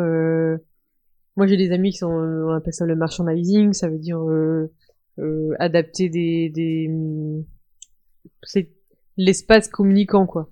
Ça être les vitrines, des salons. Euh, après, je une bâche sinon je vais, qui vont avoir les, ils vont se dire, elle dit n'importe quoi, mais ça, s'en ça fout, peut être hein. plein de choses, ouais. Ou après, ça peut être euh, architecte d'intérieur aussi. On a le droit de se tromper. c'est ça aussi qui est bien. Mais voilà, il y a plein, plein, plein de domaines comme ça. Mais voilà, du coup, moi, c'est comme ça que ça m'est venu. Et après, euh, j'ai continué de dessiner, même si euh, le, on pense souvent que les graphistes dessinent tous, mais non. Clairement, c'est pas un fait. Moi, je connais plein de graphistes qui dessinent pas du tout. Ouais, ouais. En fait, c'est, c'est pas ça qui te définit, quoi. Non, non, non, c'est pas un... C'est plus une particularité que t'as après et que tu développes si t'as envie. Mais euh, voilà. Ouais. Et du coup, là, on a vu le côté professionnel. Ouais. Un petit peu, hein. Et aussi euh, les causes, les conséquences d'un aboutissement de, de carrière incroyable. Hein. Allez voir son travail sur ses réseaux. Euh, elle les donnera à la fin. Mais euh, il y a aussi le côté euh, Débutant. euh, débutant. On comme- est trois quand même. Alors, moi, je suis complètement euh, novice. Je, j'ai fait art plastique au lycée en, en matière principale, je sais plus quoi là, euh, qui m'a valu des points au bac. Hmm En option. En option art, ouais. Et c'était trop bien. Mais c'était de l'art plastique, donc en fait, on faisait ce qu'on voulait, du moment qu'on avait euh, l'idée, la forme utilisée et le discours qui allait avec. C'était chiant comme oral, ça je m'en souviens, parce qu'il fallait juste défendre ses idées et c'est pas ça en fait. Moi, c'est pas ça qui m'intéressait dans l'art, c'était juste euh, voilà pourquoi je faisais ça. euh, bah, j'ai pas envie de dire pourquoi, c'est juste que ça me parlait à ce moment-là. Mais il y a aussi le côté s'initier, enfin du côté passion, euh, Laura. Toi, tu t'es mis euh, justement cette année au Beaux-Arts. Tout début. Moi, je suis en Tout train de début, découvrir parce que je sais même pas. Ouais, non, mais moi je suis nul, hein. Moi, Non, mais ce que Ah, tu parles d'un chose, je sais euh, pas du tout. Eh, eh, eh. Non, Qu'est-ce mais que a- c'est après Chloé, c'est dur de passer. Eh, c'est ça. hein. C'est pour ça, moi. Oui, mais c'est pas parce que certains l'ont fait que tu dois pas le faire. C'est ça. Et moi, je suis, je suis dans le même cas que toi. C'est-à-dire que ce qu'elle fait, je suis incapable de le faire. Non, mais après, moi, je suis dans une, une autre démarche, c'est-à-dire que j'ai toujours euh, pu euh, faire euh, pas mal de choses quand j'étais petite euh, en extrascolaire, euh, dans le monde de l'art, hein, que ce soit au niveau des beaux-arts, de la danse, la musique, euh, j'ai un peu tout testé, mais pas persévéré. Gros problème de ma vie. Ouais, super, merci pour moi. C'est qu'avec toi que ça a marché, Ouais. tu vois. Restez attends, connectés, euh, il y aura peut-être des rebondissements. rester accroché à ma botte, j'ai pas compris. c'est moi qui ai persévéré. Non, mais- Lâche-moi. C'est-à-dire que quand t'es petit et qu'on te qu'on t'apprend des choses et tout, ça paraît euh, tout de suite euh, simple. Euh, en tout cas, c'est dans t'es dans l'apprentissage, mais euh, dès que tu perds cet apprentissage, bah c'est dur. C'est dur d'y replonger. Et euh, moi, dans mes études, j'ai toujours été euh, liée à, l'art euh, d'une certaine façon, mais de la façon euh, théorique, plutôt avec de l'histoire de l'art et, ce genre de choses. Mais du coup, la pratique, je m'en suis totalement éloignée et ça me fait peur, limite. c'est un grand mot de dire que ça me fait peur, mais je peux être créative dans ma tête, mais être incapable de le mettre, mettre en pratique, euh, entre autres sur le papier. Mais il n'y a pas que le dessin, que ça peut être, euh, ça peut être très très varié. hein. Mais on peut avoir des idées Ah oui, et puis les abandonner en deux secondes parce qu'en fait on a, on sait pas comment les réaliser ou on a peur de les réaliser. Et du coup, euh, c'est un processus que je veux retrouver, mais je ne sais pas comment et euh, par moi-même j'y arrive pas parce que je ne prends pas le temps pour. Donc là, euh, depuis cette année, euh, mais bon, ça fait euh, quelques cours à peine, euh, j'ai repris les beaux-arts. Euh, alors c'est pour euh, de la théorie aussi, mais de la théorie euh, pratique, puisque du coup c'est euh, apprendre à dessiner avec euh, du coup les critères plutôt académiques pour avoir un peu les, les, les bonnes règles, on va dire, et puis après laisser cours à sa créativité. Mais pour l'instant, oui, c'est les bases en dessin. Après, moi, c'est pas le dessin qui m'intéresse le plus, mais c'est une première porte, on va Ouais, dire. ça, ça te permet de te focaliser, d'avoir un objectif aussi, de se dire bon, je m'alloue ce temps pour ça. Puis en fait, ouais, tu, tu vas à un cours, euh, tu as quelqu'un qui t'accompagne, et puis voilà, enfin, c'est bête et méchant, c'est un peu comme à l'école. Mais euh, du coup, euh, moi, personnellement, j'ai besoin de ce cadre. Donc, pour l'instant, c'est ce qui m'aide à, en tout cas, avancer. Oui, on parle de la créativité. Euh, mais en soi, il y a aussi, enfin, on parle beaucoup du dessin, forcément, avec vous deux. Mais ouais, en effet, il y a la danse, la musique, euh, il y a La création de d'émissions. La euh, création d'émissions, moi j'écris beaucoup, mais sur le côté, mais c'est c'est surtout du scénario de, de jeux de rôle. Toi, as, Stéphane, tu as, peut-être aussi, bah, t'as- t'as aussi la volonté de créer, mais dans l'idée de, La de rassembler la musique. Voilà. Mais pour l'instant, c'est très expérimental. D'ailleurs, dans les épisodes avant, Hé, hé, hé. je devais diffuser en fin Ouais. d'épisode mes progressions. On va encore attendre. hein. Ouais. Il faut qu'il y ait de la progression, quoi. voilà, pour l'instant, enregistrer, c'est déjà compliqué. Alors, euh, Ouais, non, mais. Mais mais en- du coup, on est d'accord que ce principe de d'apprentissage, il n'est pas évident. En fait. Non. Non. il faut être encadré et régulier, mais moi, la régularité. Mais- Hein, Chloé? Pour moi, c'est. Je suis pas très régulier. Euh, mais en fait, pour moi, c'est un peu, quand on parlait de, des dessins un peu académiques, c'est comme le solfège. Mm. On- je sais que les gens parlent souvent, quand ils parlent de la, de la musique, ils disent Ah ouais, j'ai fait du solfège et j'ai lâché la- l'affaire et j'ai fait. euh, J'ai enfin, j'ai arrêté, j'ai fait autre chose. D'ailleurs, je reviens à Aurel San, Ouais. euh, celui Eh, qui. le, comment il s'appelle euh, euh, Le blond, là. Scred. Scred. Scred, Mm. qui dit dans, euh, dans, le docu- dans le documentaire que lui, il a fait du solfège, euh, mais qu'il a très vite lâché parce qu'il déteste le... Enfin, il l'a pas aimé, il a pas accroché avec le côté très carré. Mais finalement, enfin, ça lui a pas euh, empêché de devenir quelqu'un d'hyper talentueux. Mais, je veux pas casser le moral aux auditeurs, mais euh, ça n'arrive pas à tout le monde. On peut pas, tout le monde peut pas y arriver non. comme ça. Et Moi, j'ai- j'ai il a aussi- des lacunes. Ouais, il a des lacunes, Voilà. ouais, forcément. Et mais euh, moi j'ai démarré comme ça aussi, à dessiner des cubes, euh, comme euh, ce que Laura parfois on parle de ses cours, à faire des cubes au fusain euh, sur des feuilles euh, qui coûtaient euh, 3 euros la feuille, donc t'étais dégoûté quand tu ratais et Ouais. tu devais l'acheter. Parce que bah 3 euros une feuille. T'as pas le droit de règles en plus. Oui, non, non, tout à main, tout à main levée, etc. Ouais. Ouais. Et des, des cubes ou des, des empilements de chaises ou des choses comme ça euh, que tu devais redessiner, mais tu dois passer par là pour après euh, pouvoir. euh, Ouais, c'est la pratique qui va faire aussi que tu t'expertises, que tu t'améliores euh, plutôt. Il y a des autodidactes qui arrivent sans passer par cette étape-là, tant mieux pour eux, mais euh, comme on, en, on parlait C'est de pas ce- la majorité. Non, Encore c'est une pas fois, la on voit majorité. ceux qui ont réussi, mais on voit pas ceux euh, forcément qui ont arrêté, On qui trop ont nombreux. persévéré. Mais tout le monde ne passe pas par le côté académique. On a quand même beaucoup de d'amis euh, qui euh, veulent même se lancer dans l'illustration et qui euh, Ouais. se débrouillent sans cet aspect académique. En fait, ils ont appris par l'œil. Enfin, je pense que ça se développe par euh, euh, l'analyse en fait qui se fait automatiquement par euh, le cerveau entre guillemets, alors que normalement on, on t'apprend à regarder les proportions, on t'apprend à regarder euh, les perspectives, etc. Euh, mais c'est beaucoup de, de persévérance personnelle et euh, ça ne marche pas à tous les coups. Il faut un certain euh, talent. Et euh, mais voilà, après le côté académique, il est, oui, en soi, il, est nécessaire. Quand on veut jouer un instrument, bah si on fait pas de solfège, on se complique un petit peu la tâche parfois. Tout comme quand on veut faire du chant ou, ou autre. Hein, de toute façon, euh, voilà. Je te trouve très gentil. On se complique un peu les choses. Bah, Non, mais c'est bien, non, mais c'est gentil. ils Non, aiment mais- le challenge. C'est- euh, Ouais, c'est c'est gentil. ils se compliquent la vie, ouais, non, c'est Non, mais- chier, quoi. Mais les c'est gars, prenez la théorie. C'est vrai, en fait. Mais oui, je suis euh, d'accord. Enfin, Moi, j'ai pas appris à écrire et j'écris très mal. Mon champ lexical Oui, mais est très tu limité, écris pour etc. toi, peu importe. Bien sûr, c'est ça. En fait, c'est Personne aussi. va te, tu dis pas auteur, te relire. Non, Oh, alors là, non, je suis pas auteur du non, tout. mais toi, tu, tu vas pas euh, Pourtant, tu euh, lire ce que tu fais pendant tes sessions de, de jeux de rôle. Ouais. Euh, mais par exemple, je, je connais des personnes en chorale qui ne connaissent pas le solfège. Bah du coup, ils sont autodidactes, euh, ils apprennent et tout, alors qu'autour ils savent tous le solfège. Et du coup, euh, Ouais, voilà, c'est des petits tips qui déclenchent au fur et à mesure, mais ça vient pas tout de suite. euh, parce qu'ils connaissent pas les, les bases et c'est pas grave, ça veut pas dire qu'on peut pas y arriver. Non, C'est juste ça. que c'est un atout.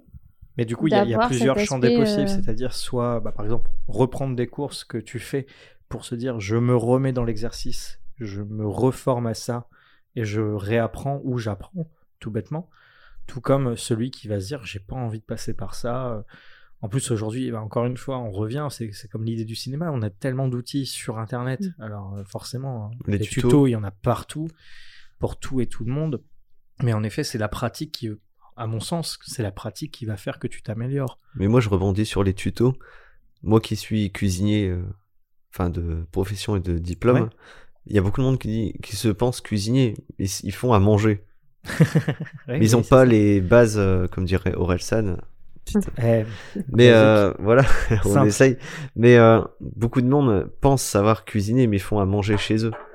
Mais il y a tous les trucs euh, comme au solfège, où on apprend les bases, les trucs en arrière. C'est pas- C'est pas la cuisine comme la, la création, c'est pas que mettre des trucs sur la, la planche ou pas que mettre dans une casserole. Il y a tout le savoir-faire et les règles à côté. Et Ce qui, ce Et- qui est retranscrit aussi dans, du coup dans, le, dans la deuxième partie euh, du film de Clément, enfin Cotentin, Ouais. le, le réel, le frère d'Orelsan, c'est que t'as as Orelsan qui, qui dit je pose mon texte, je mets une instru à la con qui fait comme ça hein, Ouais. en, speed, et euh, au final euh, t'as Scred et euh, Gringe, pas Gringe, Ablai qui arrivent Ouais. et qui font Bah, c'est bah, de la merde. c'est juste en mode, bah ouais, Orelsan, un peu pour reprendre ton idée, il a fait à manger, mais il a pas fait de la cuisine. Voilà. Et ça va devenir de la cuisine après. Et c'est ça qui, qui marche, c'est ce travail-là. Et pour le coup, euh, le, le documentaire, moi je l'ai beaucoup apprécié dans le sens où ça permet de, de, bah, de se dire que c'est pas parce qu'on est euh, considéré artiste aux yeux de tout le monde que euh, on claque des doigts et on fait un tube. Il, il passe par des, euh, des périodes très compliquées de réflexion et tout, et il a besoin de cette énergie de groupe la plupart du temps pour réussir à, à faire un titre abouti. Ah oui. Et je trouve que pour ça, le travail d'équipe, pour certaines personnes, c'est ça qui, qui développe la créativité euh, encore plus. Ah, il le dit, hein, c'est un shonen sa vie. Un shonen, euh, c'est l'histoire aussi, le pouvoir de l'amitié. Hein, c'est- Et d'un côté, dans la difficulté, c'est rassurant de voir quelqu'un d'ultra connu. Enfin, on l'a vu dans le reportage, c'est à la limite de dire, bah, j'annule, je suis vraiment une grosse merde. Alors Ouais. qu'il a fait des trucs révolutionnaires, quoi. Et euh, tu te dis, bah, moi qui suis un peu plus... Après, c'est un artiste à la cool. On, on- Ouais. on est aussi à l'échelle de la France.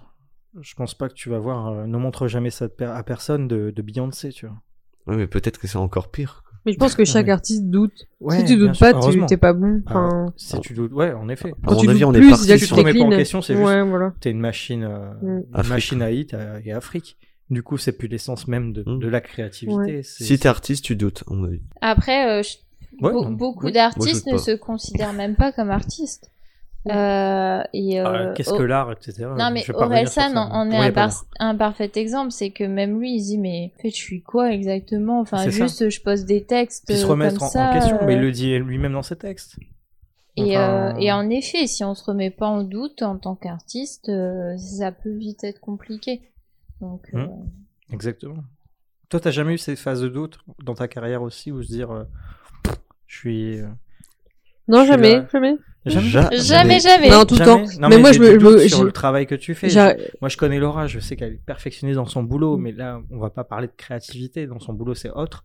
Mais elle est, elle va toujours mettre en doute son travail et l'issue de son travail, la- le, résultat. Toi, en termes, dans la créativité, dans ce que tu produis, à la fois pour des gens, mais aussi pour toi.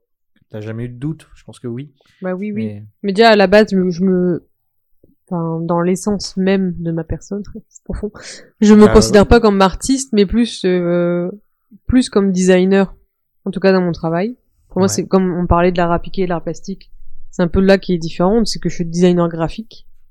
Euh, donc ça, c'est vraiment euh, plus technicien, euh, technicien artiste, enfin, je sais pas comment dire, technicien créatif, on va dire. Donc c'est assez spécifique. Euh, artiste, non, j'ai, enfin, j'ai beaucoup de mal avec cette part de, de, de moi-même où, euh, oui, je dessine pour moi, euh, mais j'ai du mal à me dire que c'est bien, que ça peut intéresser des gens. Moi, je tourne, je Euh. tourne le dro- ma tête sur la droite, je vois, je vois une pièce. hein. Oui, bah oui, je sais, Moi, je suis mais euh, pour moi, c'est une pièce. Qu'est-ce que, pourquoi je l'aurais pris sinon? Bah oui, oui. Mais euh, mais c'est juste qu'on on est beaucoup. Et t'as des personnes qui sont très talentueuses et bah encore à côté, toi, c'est très c'est très beau. Et je me dis, je suis sur les cadres qu'il y a sur votre Ouais, bah, étagère, je suis incapable de faire ce genre de choses, même Mais si vous avez chacun de. votre style aussi. Ouais, voilà, C'est ça qui me parle. Moi, c'est ce qui me parle aussi. ouais. Encore une fois, c'est de l'art et du coup, Mm. comme le cinéma, comme le théâtre, c'est quelque chose qui doit me parler à mes émotions, à quelque chose qui Mm. doit me parler. Alors je réagis parce qu'à la dernière fois on a eu une conversation sur euh, ce que c'est l'art et qu'est-ce que c'est d'être non, là, je artiste aujourd'hui. l'œuvre. Je parle de la Et je t'ai dit, euh, bah souvent ça passe par l'émotion et Ah c'est oui. comme ça qu'une une œuvre entre guillemets va se distinguer d'une autre. Mais là, c'est la définition de autre sujet. Créativité, art, c'est pas la même chose pour Oui, mais du coup on parle euh, de créativité et pour ceux qui en font leur euh, métier, on parle d'artiste. Oui, mais moi, je dirais plutôt artisan. Artisan du dessin. Non, ça dépend, ça dépend les profils. Ouais. Mais du coup, pardon. Là, on, oui, dans le un sujet hyper compliqué parce que c'est que tout le monde a sa définition. L'artisan aussi, c'est encore, euh, c'est encore autre chose, quoi. Parce que pour moi, un artisan, c'est quel- quelqu'un qui fait de ses mains. Ouais, Alors, un dessin. Un objet, quoi. Ouais, ça puisse être de. Ouais, je sais pas. On un artisan ouais, Par exemple, un, potier, un potier peut être artisan. Ouais, mais enfin, Typiquement, on va, je pas, je reste en la terre, un comme je sculpteur connais pour un moi, peu. c'est un artisan, tu vois. Bah non. Pas un artiste. Un sculpteur, c'est artiste parce que c'est pas usuel qu'un potier, il fait des bols, il fait des pots. Ouais. Donc là, c'est un artisan. Un artisan, Parce il que fait ça rentre dans ton quotidien, en fait. Enfin, d'utile. euh, L'objet en question, admettons, fait un- Ouais, ouais. le bol Ah, il a sert une à mettre quelque chose utilité, dedans. Oui, oui. À une utilité, oui. Et Un du coup, objet, la décoration, euh, c'est vraiment plutôt à partie artistique. Utilitaire. Ouais, voilà. Et d'ailleurs, ma, ma prof de, de céramique déteste les objets utilitaires dans nos cours, en tout cas. Parce que pour elle, c'est de, on fait de, de l'art. Enfin, mais elle le dit pas comme ça, mais juste, elle, elle veut pas, parce que nous, on est toujours tentés de faire des pots pour pouvoir mettre des plantes dedans chez nous, c'est, c'est beau. Mais non, elle, elle veut que qu'on fasse des pièces qui puissent, euh, Ouais.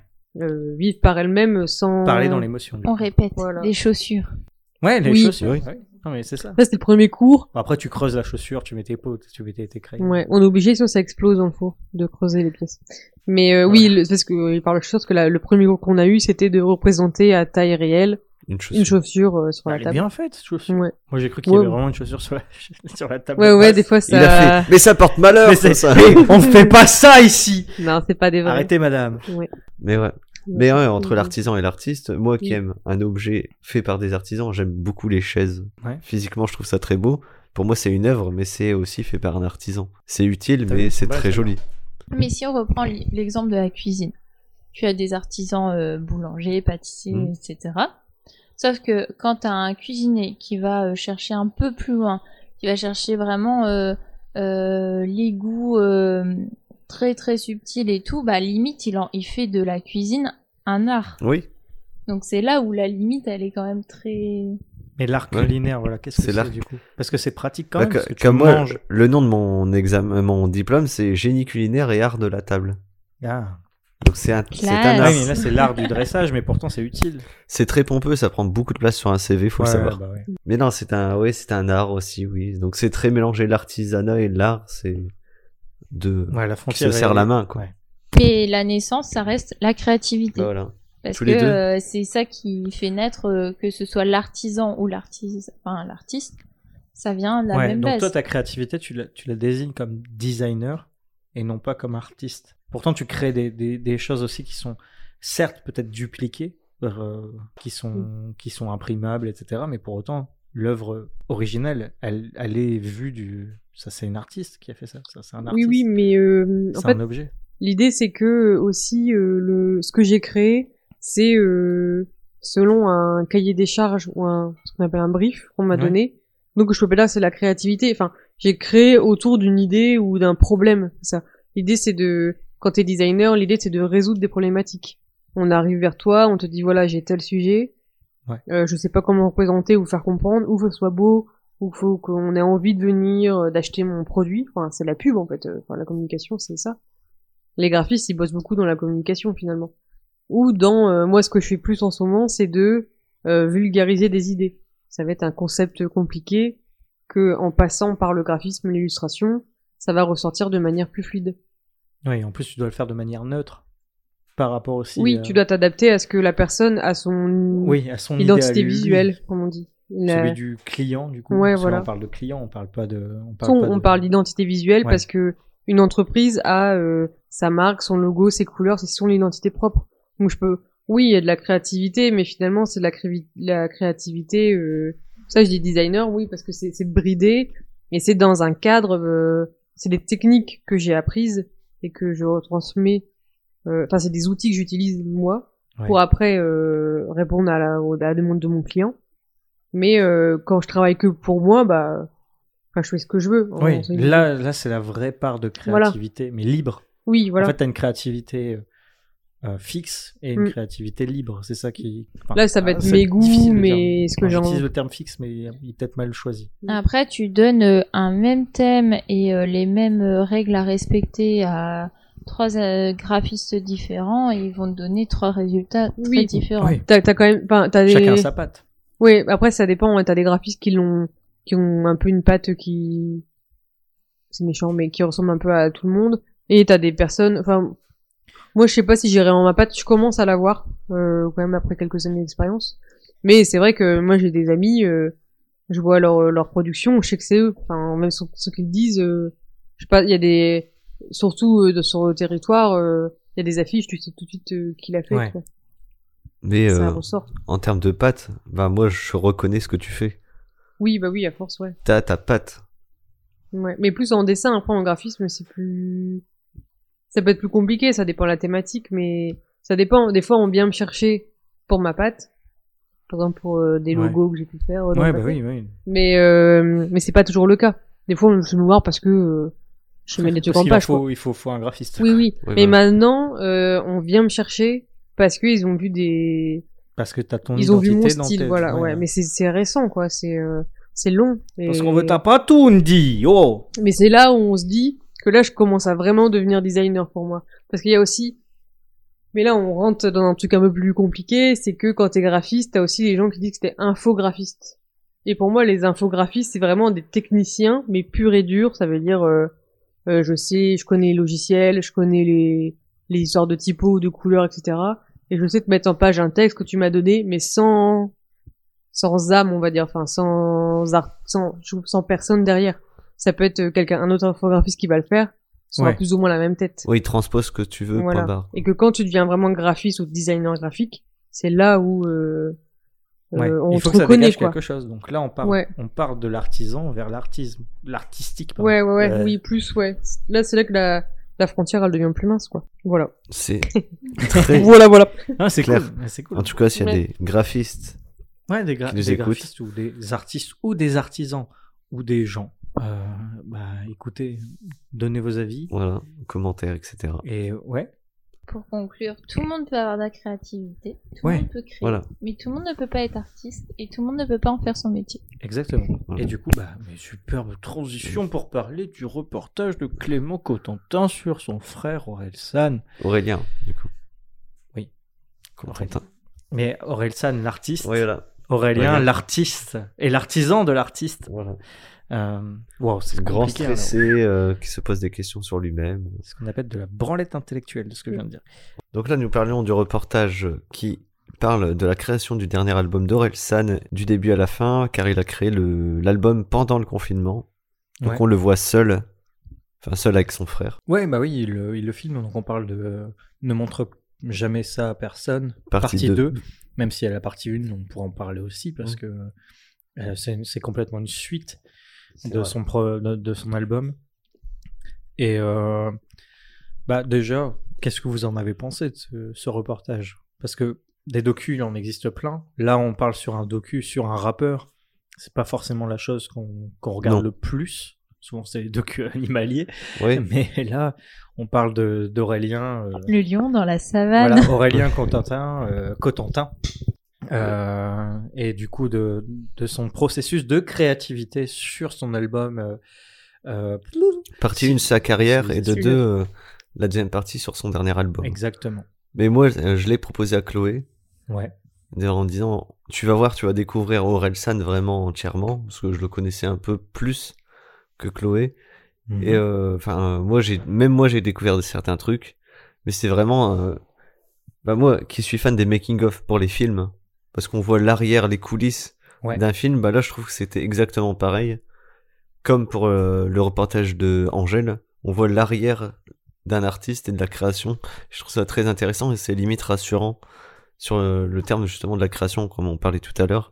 C'est que même si c'est des gens connus qui ont déjà créé et que c'est ça permet de de- d'être rassurant quand on commence à créer quelque chose. Quoi. Et c'est pas forcément inné aussi. Voilà. Alors, on l'a bien vu. ouais. Mais du coup. hmm votre Moi, côté ce qui, ce qui m'a étonné avec, euh, euh, enfin après, je sais pas si c'est typique de, enfin chaque artiste fonctionne de cette manière, mais je trouve que c'est étonnant de voir que finalement Orelsan, il a une toute petite équipe. Euh, autour de lui, il y a pas beaucoup de têtes, euh, enfin c'est toujours les mêmes têtes qu'on revoit. euh, en plus, lui depuis le tout début de sa carrière. Et euh, et que en fait il est il gère tout euh, c'est que enfin il y a personne derrière qui va le le le le driver sur des sur des choses genre euh, il a- pas d'équipe de com ou de de je sais pas si c'est tout fait pareil pour chaque artiste parce que je pense que par exemple, typiquement Beyoncé ou je, euh, je pense qu'on l'aide un peu à choisir ce qu'elle Ah sur oui, quoi oui. elle doit travailler On, on le voit dans la partie 2 quand il va dans les bureaux de Pharrell Williams. ouais Euh, là, il- le gars, il fait que passer de studio en studio. oui le type gère en mode- 10 sujets en même temps mais quoi. en- c'est un studio qui gère le tout. Mm. Lui, il fait que passer de bureau en bureau et se dire bon, moi, je suis l'artiste, justement. Mm. C'est aussi Ouais. ça, c'est je suis l'artiste. Ok, bon après là, on voit un Pharrell Williams qui est cool. C'est-à-dire, euh, enfin, cet artiste-là, c'est ouais, c'est lui, c'est un gros artiste, Mm. mais c'est une globosphère qui est, enfin là cette fois-ci, c'est américain, donc beaucoup plus, euh, à mon avis, euh, acharné sur le travail et sur la rentabilité derrière, parce Après, que c'est une question pas- de finance. Hein. Je pense que lui, il doit avoir euh, full pognon derrière qui le suit, quoi. Exactement, ouais. Que Orelsan, il doit avoir des budgets peut-être serrés, parce que je vois même les clips. euh, Il y a certains clips qui gèrent euh, avec des productions qui ont l'air assez costauds. Ouais. Mais le reste, il dit aussi, ah, faut qu'on fasse le clip. C'est-à-dire qu'il il cherche l'idée, il trouve les scénarios, etc. Mais il est issu, d'Internet aussi. Enfin, moi, je l'ai découvert Ouais. avec son premier album. C'était Internet. C'était, bah, en effet, son MySpace qu'on voit dans la première partie surtout, euh, où il parle justement qu'il faisait des petites vidéos avec ses potes, qu'il faisait du skate, etc. À la base, il est issu d'Internet, donc il savait aussi, euh, comme il le dit dans sa chanson, euh, pour, pour faire un film, il faut un truc qui filme. Et il faut Il pas vient de ça, quoi. il faut pas ouais il vient de ça il faut pas se prendre la tête euh, souvent la, la meilleure inspi bah, c'est justement ce qui ce qui vient de ta vie ton essence. Et lui euh, c'est en effet bah, ce petit gars de la campagne qui euh, va se faire un nom qui veut se faire un nom qui se met cet objectif et qui y parvient au point justement bah encore une fois on y revient bah, on, on revient sur nos mots mais d'en Mm. douter de pourquoi pourquoi ça marche avec moi alors que c'est de la merde ce que j'ai fait. Mais en fait c'est pas de la merde et là justement depuis bah, euh, la partie 2 de ce reportage il a sorti aussi Civilisation perdue. Donc euh, les premiers les tout son texte qu'il a retrouvé dans son notebook là euh, il l'a mis en musique avec Scred aussi avec Ablai encore une fois avec la même équipe pour dire bah en fait je vais les mettre je vais les poser et ça marche ou ça marche pas tant pis c'est pas l'album Civilisation, c'est Civilisation perdue, c'est un peu comme épilogue de La fête est finie, euh, c'est Ouais. un peu la suite parce qu'il a toujours des idées. Et c'est, c'est- en effet, lui, c'est bim bam boum, euh, ça vient. Ça doit même que- être fatigant d'être autour, autour de lui Ouais. parce que c'est vraiment. euh, Ouais, mais ça, une ça se répercute aussi dans son calme, dans, son, Ouais. dans sa façon d'être. Mais Enfin, comment il euh, peut être aussi calme et sortir autant d'idées à la minute? Bah, je pense qu'il il est concentré dans son monde, il est dans son, son truc sans pour autant oublier ce qui se passe derrière. Ouais. C'est ça qui est fort, c'est que Après, faut pas oublier que c'est un un artiste qui est à la fois euh, chanteur et auteur. C'est pas le cas de Mhm. tous les chanteurs. Ah, c'est vrai ça, oui, ouais. Que parfois on, on peut comparer euh, à Beyoncé. Je ne sais pas si Beyoncé a écrit ses textes. J'avoue, euh, j'en Je sais sais rien. pas. Mais euh, du coup, lui, entre guillemets, il vit sa musique de A à Z. Et euh, quand il a une idée, il y va jusqu'au bout. Il s'en fout si ça marche. Lui, ce qu'il veut, c'est que sa musique, elle sorte et l'idée, elle sorte. Euh, je pense que tant qu'il a pas l'idée de sortie de sa tête, euh, jusqu'au bout, il la gardera en tête. Et limite, je pense que ça, ça peut le hanter entre guillemets tant que c'est pas c'est pas fini quoi. Mais du coup, c'est ça aussi peut-être la recette un petit peu de son succès. C'est que ça parle aussi à beaucoup de monde, c'est-à-dire de de pouvoir vivre justement de cette passion, de cette créativité, de cette force qui est en lui et qui, qui en dégage. Et ça parle peut-être à beaucoup de monde. Comme on se dit, euh, tiens, euh, je vais me mettre au dessin et je vais en faire mon boulot. Bah là, c'est, peut-être aussi le, on va dire un- une, une première marge vers se dire c'est possible. Comme beaucoup de choses en fait. On le voit dans beaucoup de, euh, je vais parler de, de- d'animés, de mangas, etc. Mais aussi dans tous les films, c'est en fait la seule limite, c'est, juste se dire c'est pas possible de le faire. En gros, tout le monde est capable de le faire, mais il va falloir s'acharner dessus. C'est ce qui, ce que le reportage montre. C'est que ce, ce documentaire est là, je trouve, est bien fait. C'est qu'on déjà on s'ennuie pas. Hein, le rythme est là sur sur la composition du documentaire. Euh, moi, ça m'a fait beaucoup de bien de revoir ces images parce que je connais Orelsan depuis les tout débuts, mais euh, jamais je me suis dit euh, putain ça me parle etc. Parce qu'à l'époque ça me parlait pas. Ces, textes ne me parlaient pas, mais j'aimais bien j'aimais bien son côté zozo, euh, un peu je m'en foutiste etc. Zozo. Zozo, ouais, expression de boomer. Moi je, l'ai dit, je l'ai dit, je suis boomer. hein. On est en Ouais. 2022, j'ai le droit encore. Un peu fifou. quoi. Et un petit peu foufou euh, le oral. Et euh, au final, c'est ça. déglingo. Ça, c'est bien ça. boomer, ça, C'est petit déglingo. Déglingo. Ouais, je suis un peu déglingo. Ouais, je suis un peu. Je suis un peu ouf. Ou un ouf gueudin. Euh, Gueudin. Sympa le pins sur la cravate. Voilà, pour ceux qui ont la ref. Mais euh, c'est la classe. Putain, la classe américaine. Bon, on. Non, non, euh, tu vas trop loin. Ouais, non, mais. Oh. Trop loin. C'est. Boomer, là, ouais. Un épisode là-dessus. Ouais, un épisode sur la classe américaine. Euh, mais en soi, il va au bout de ses idées et je pense que ça inspire beaucoup de monde. Et ça, c'est justement construit aussi comme un, un pas à pas. On voit son, son cheminement tout en restant humble et c'est, moi, c'est quelque chose qui me parle. Dans l'idée où cette personne, ce, ce gars, Aurélien, reste la, une bonne personne d'un début jusqu'à la fin. Il Bah. part de ses idées, il les vit à fond jusqu'à succès ou non, parce qu'il se dit, ça va peut-être pas marcher et ça marche. Certes, ça marche et du coup, on en est là. On en parle, de, on parle de lui, on en est là autour de cette table. Mais en soi, si ça avait pas marché comme beaucoup d'autres, on n'en parlerait pas. Mais pour autant, il y a beaucoup de monde comme ça qui le vit de la même façon. C'est que d'une idée et d'une force d'esprit et de morale, de sa créativité, elle le pousse aussi à continuer et à vivre de ça. Et on sait qu'il est euh, comme ça dans cette réflexion de je sais pas si ça marche, enfin si ça va marcher, mais en tout cas j'ai envie de de le faire parce que j'ai besoin de me vider euh, la tête, j'ai besoin de voilà de sortir ce que j'ai. Et euh, en fait, on, le sait grâce au reportage et finalement son frère fait un peu la même chose parce qu'il a commencé à filmer en se disant je filme pour moi et puis finalement bah en fait ça raconte l'histoire de mon frère et son évolution et en fait, il le fait pas dans un but. euh, je sais que ça va servir un jour. Ah, il le dit. hein. Il sait que ça va marcher pour lui. Oui, Pour son frère. mais il, enfin, quand il le filme à son hôtel, euh, dans ses petits boulots, il le filme comme ça pour déconner. Il le filme. Alors, bien sûr, après, il le filme dans sa carrière, donc tout de suite, il sait que c'est parce que ça va marcher. Mais dans les premières intentions qu'il a, je ne pense pas que c'est euh, parce que il sait que son frère il va percer. Ah, pour moi aussi, justement. Et ça, ça montre encore une fois son accompagnement. On parlait de Scred à Bly, mais aussi son frère qui est là pour être témoin et qui croit directement en lui. C'est que s- il sait, lui, son frère, il est persuadé que ça fonctionne. Il le dit, il le dit clairement. Il dit, moi, je sais que ça va devenir une star. Et en fait, il y croit. Et en fait, c'est cette force-là, je pense que même euh, Aurel doit, en être conscient, très clairement. C'est que la force de son entourage lui permet d'avancer, comme euh, justement se dire de s'améliorer dans quelque chose. Lui, il est entouré de bonnes personnes, comme on va prendre des cours avec quelqu'un qui est justement bon.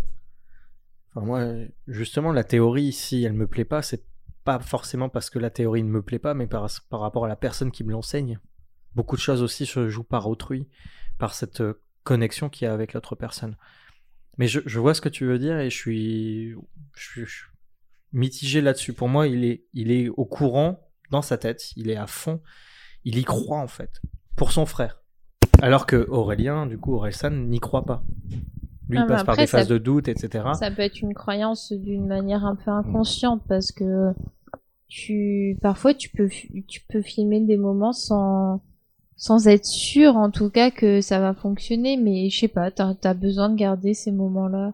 Enfin, le premier reportage, euh, la, la saison 1, on va dire, euh, je trouvais qu'elle était touchante dans ce principe-là. Ouais. C'est que il était pas sûr sûr que ça allait marcher, mais il y avait en effet un brin d'espoir, quoi.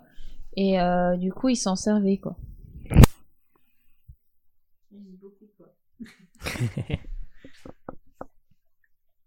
Je sais pas, il y a un problème. Il y a un problème? Non, c'est bon. Ah. Mais ouais, du coup, on voit un peu l'admiration du petit frère sur le grand frère aussi.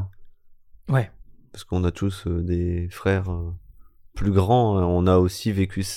Non, ou sœurs. pas- T'as des sœurs. Mais on, on voit quand même le. Je les aussi, admire pas, moi.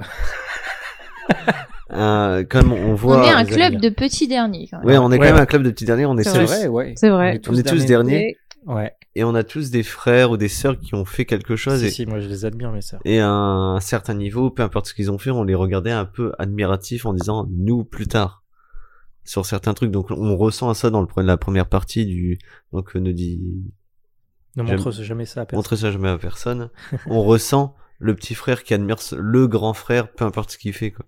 Ce qu'on voit dans le reportage, la première partie, bon, euh, c'est plus des soirées dans un appart Ouais, c'est ça, mais c'est. que réellement de la création. Et bah en soi, c'est le début de la, créa- Oui. la création, c'est de la créativité de- de- d'un groupe de potes. C'est devenu la création de quelque chose de beaucoup plus gros, de plus, plus en plus grand. Et euh, il le dit. Enfin, le problème c'est qu'en fait, ils disent tout dans ses paroles. Il- Oui. C'est un résumé. C'est j'étais tout seul, on est des milliers. Basta. Ouais. En fait, il a signé ombre et lumière. Basta. Il a tout dit en fait dans ses textes. C'est ça qui est compliqué, c'est de, de revenir sur un documentaire qui, en soi, par rapport à la musique qui est sortie, qu'on a écouté Orelsan, il le dit et c'est clair et net depuis le début. C'est voilà, j'étais tout seul, ça allait pas, ça allait, ça allait bien. Mm. Le succès c'est comme ça, c'est pas comme ça. Et en fait, c'est c'est ça, c'est que il parle au plus grand nombre, je pense, parce que même celui qui n'écoute, qui n'a jamais écouté Orelsan, je pense qu'il y a un semblant de, de parole via le documentaire ou via sa musique qui parle à quelqu'un. C'est- Et là, là, je parle d'une créativité folle. Et là, en effet, je vais parler plutôt en effet d'artiste et pas d'artisan de la musique. Ah. C'est que Moi, tu sais, j'aimais pas du tout avant. Euh, Orelsan, enfin les premières euh, chansons et tout, quand Ouais. tu me faisais écouter, Oui, je bah, ne supportais pas. moi non plus. j'étais Et en fait, texte. plus j'écoute, plus je comprends les textes, plus je les capte, etc. Euh, je capte les subtilités et euh, du coup, euh, j'apprécie. Et maintenant, j'écoute, mais sans problème, quoi. Mais ça, ça dépend vraiment des des chansons et j'ai un peu suivi son son évolution. C'est-à-dire que je préfère euh, voilà les, les textes qu'il a sortis euh, ces dernières années que ses premières chansons, je les écouterai pas. Mais euh, après, parfois, dans son dans le reportage, on le voit, il a des textes qui se font un peu par hasard. Il fait des morceaux de par-ci par-là et après les assemble sans que ce soit volontaire à la base, ni une idée qui euh, c'est peut-être pas euh, son idée initiale, mais ça fonctionne et ça parle au plus grand nombre. En fait, il, il, il joue au puzzle avec euh, ses idées. C'est un peu ça, quoi. Ouais. Mais du coup, ouais, on revient sur l'idée de comment ça, ça arrive, la créativité. Chez lui, c'est pouf, c'est inné.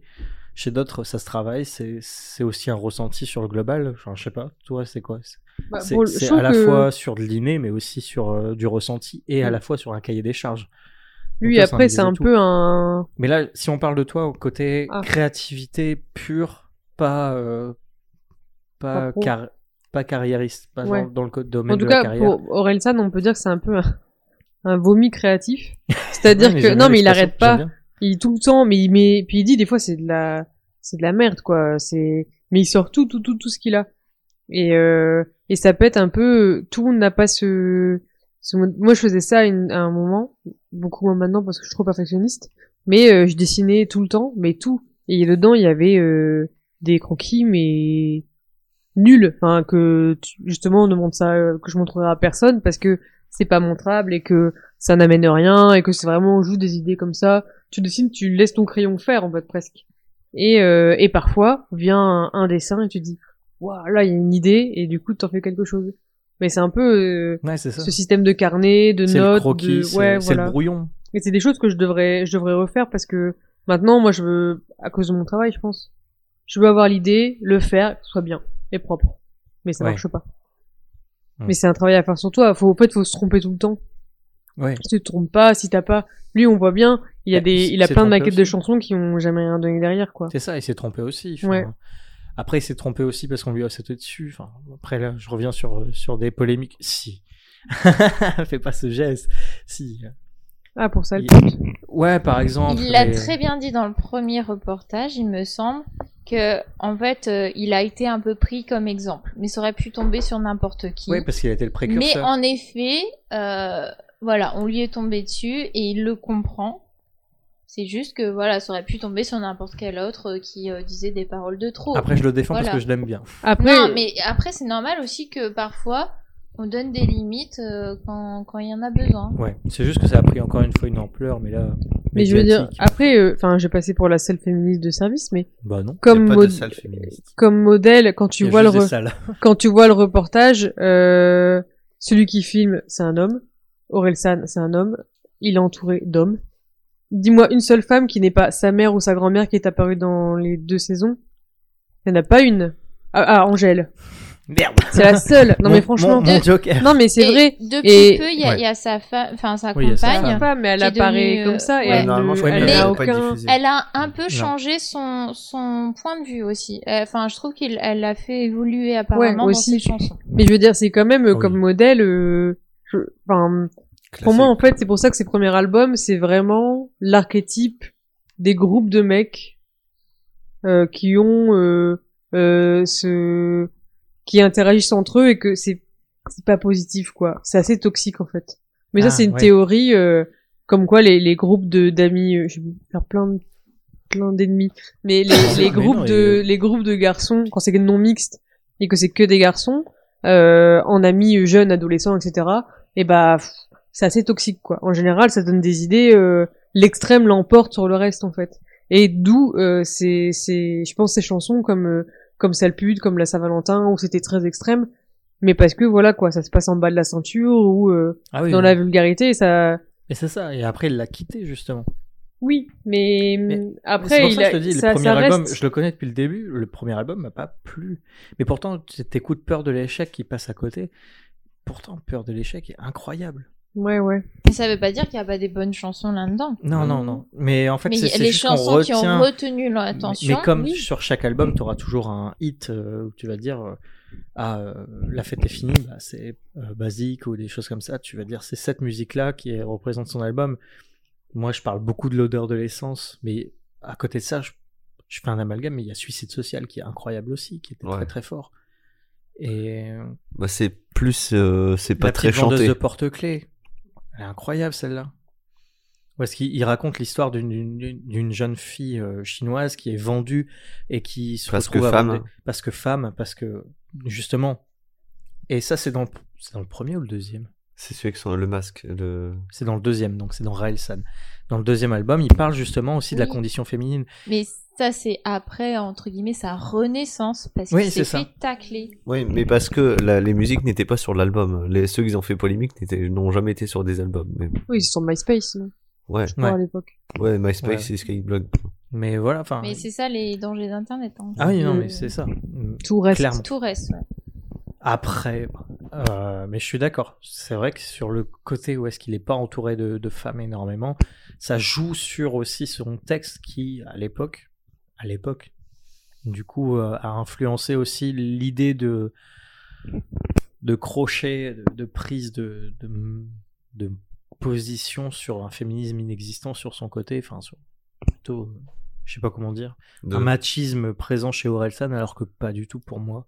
Non, parce que en, en soi, euh, à partir, enfin, quand t'apprends à connaître ses, ses musiques, son parcours et tout, tu le ressens pas du tout. Non, tu le puis- ressens juste par une ou deux chansons qui euh, sortent un peu du lot et et euh, voilà. Après, c'est beaucoup de rap. Enfin, le rap, a... c'est non mais c'est justement, beaucoup d'insultes, c'est ce que beaucoup j'allais justement sur la le genre aussi. c'est que euh, certes il, était surtout dans un, un milieu assez masculin mais en fait c'est surtout aussi le, le genre de musique qu'il fait qui veut aussi être dans enfin en tout cas plus maintenant mais au départ c'est plutôt des de le rap c'est plutôt quand même violent dans les paroles assez tranchant etc donc en fait si tu veux rentrer dans dans ce jeu là euh, bah forcément tu tombes dans des, Et justement, enfin, dans- dans, des sujets un peu clivants comme ça quoi. Et justement, on en parlait dans un des derniers podcasts, que maintenant des rappeurs connus qui vont dans les facilités, enfin, du rap, des codes du rap, Ouais. ben, maintenant qu'ils sont connus, ils ont plus besoin de ça, ils peuvent plus étudier le texte, et euh, juste faire du simple rap euh, vulgaire, euh, comme quand j'entends pute ou je ne sais pas quoi, je fais, bon, c'est plus facile. qu'on attend d'eux. C'est plus qu'on attend d'eux. Si au début, ben, au début, il faut te faire remarquer. Bon, là, Orelsan, il s'est fait remarquer négativement. Mais c'est sûr qu'il sortirait ce morceau-là maintenant. Bah, ça ferait extrêmement tâche. Et même les fans diraient, euh, bah, qu'est-ce que t'as fait, quoi. Là, c'est parce qu'il était ça. pas Bah, connu. bah, du coup, c'est ouais, c'est une côté là, c'est la côté génération du rap, c'est- c'est-à-dire Ouais. ça évolue avec son temps. Mais euh, tu reviens à l'époque de NTM, Tupac, euh, Ouais, mais, ouais, mais ça- ça de un, tuer, ça un parle pro- de- ouais, il dénonçait un problème social. exactement, Mais, euh, là, de violence. oui, mais, euh, là, je veux dire, maintenant, ça fait depuis fin 80 que le rap existe. Il faut évoluer.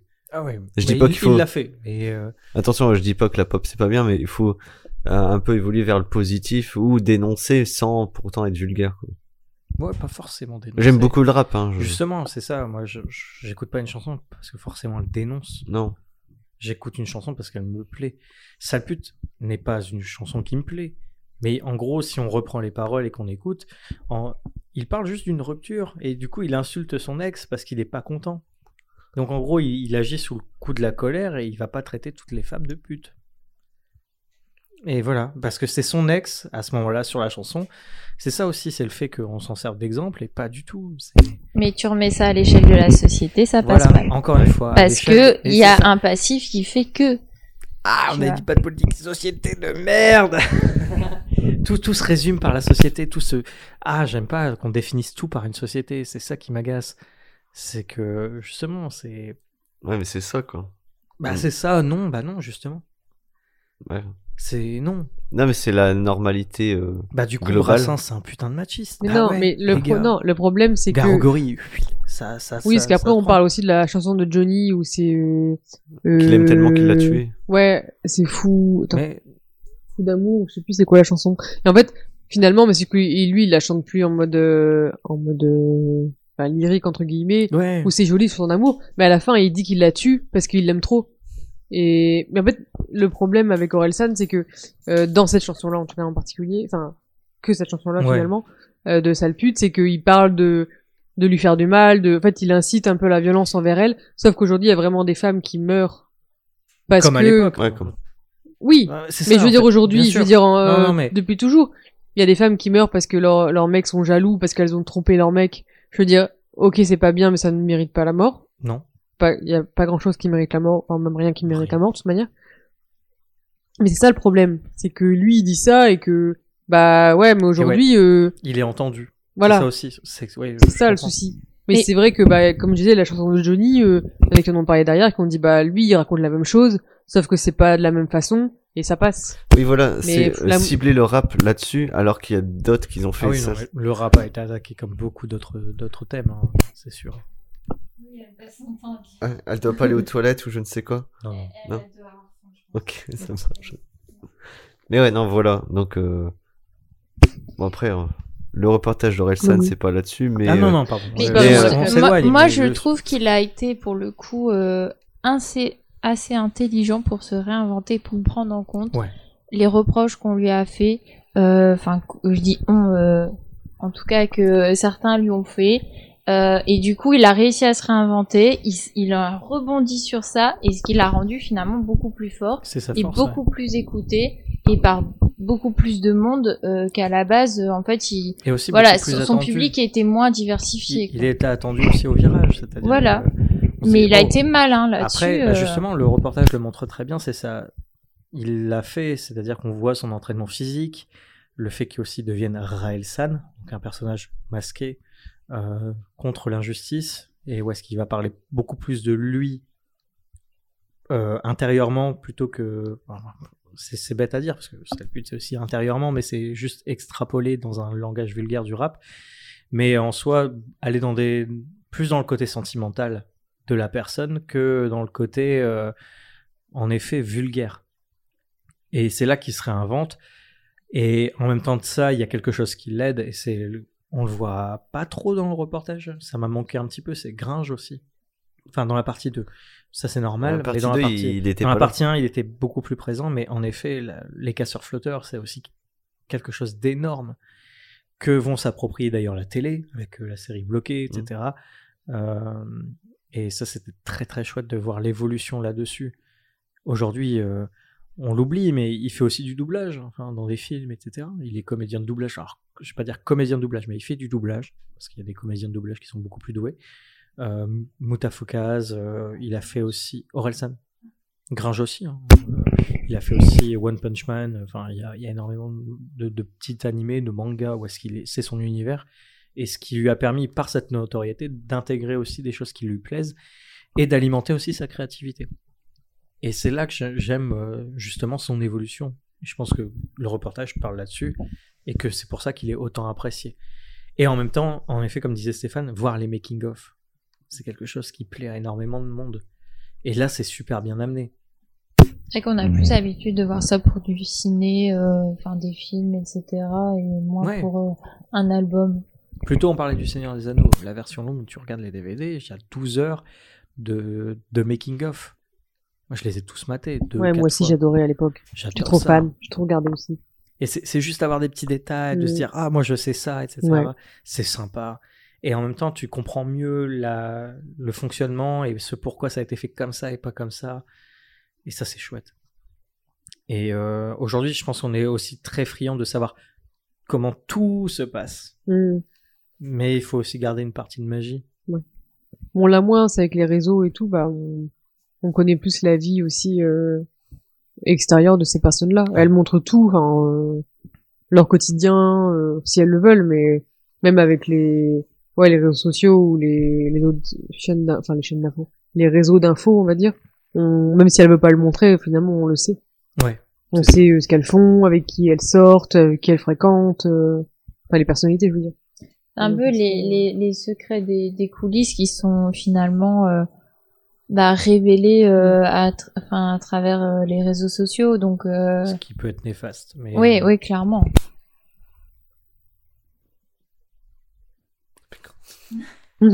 2h11 d'enregistrement. Ah ouais, bon, on. Mais Bah, À voilà. l'origine, j'écrivais pour être discret. Mais ouais, c'est vrai que ça- c'est très intéressant sur le, le, le déroulé euh, créatif et la remise en question perpétuelle.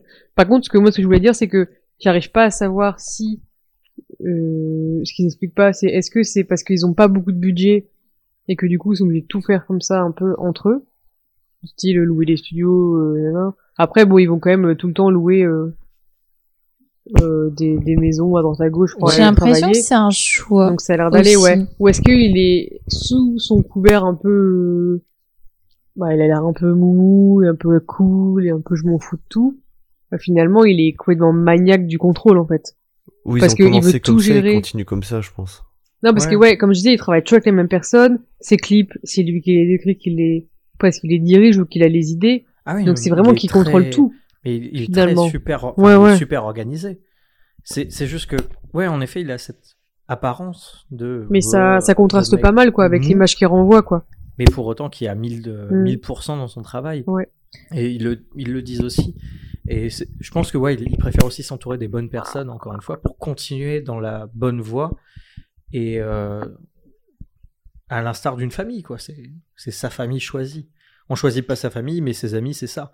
Et euh, là, il, est dedans, il est à fond dedans. Je vais faire un, un parallèle qui est pas, euh, enfin qui va peut-être pas parler, mais euh, en fait c'est son univers et du coup il veut tout maîtriser aussi, alors à, sa manière, c'est-à-dire à la manière un peu familiale, etc.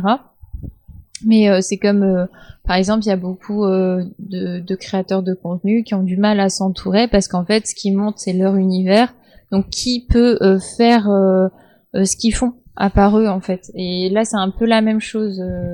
C'est dans le sens où, bah, finalement, si c'est pas lui qui le fait, tout de suite, euh, ça dénote.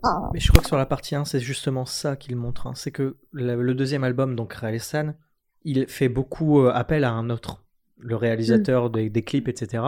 Ils en parlent euh, pour moi, ça m'a ça m'a marqué. C'est-à-dire que à ce moment-là, il sentait que c'était plus à lui. Ouais, c'est plus lui à la fin. Donc, à mon avis, c'est Mm. réapproprié la Ouais. chose. Il a dit bon, Orelsan, c'est moi, c'est ça, c'est Mm. ce que je veux. Donc, à mon avis, là-dessus, c'est je garde le contrôle sur moi et sur ce que je veux faire. Donc, à mon avis, c'est mis en sécurité et se dire avec telle famille, ça fonctionne, avec cette famille-là, c'est pas celle que je veux.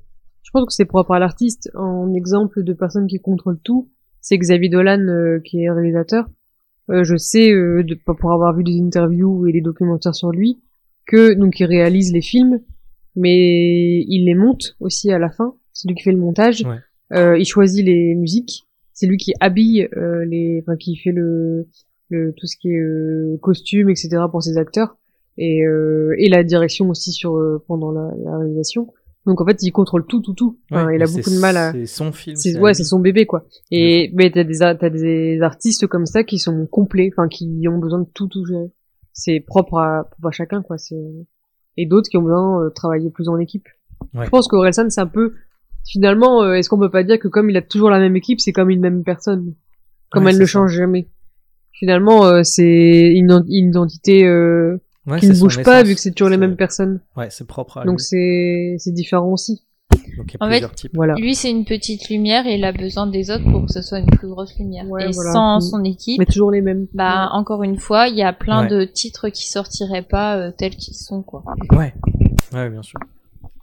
Eh ben, Très belle analyse C'était beau. du reportage. Le chien est en PLS. Oui.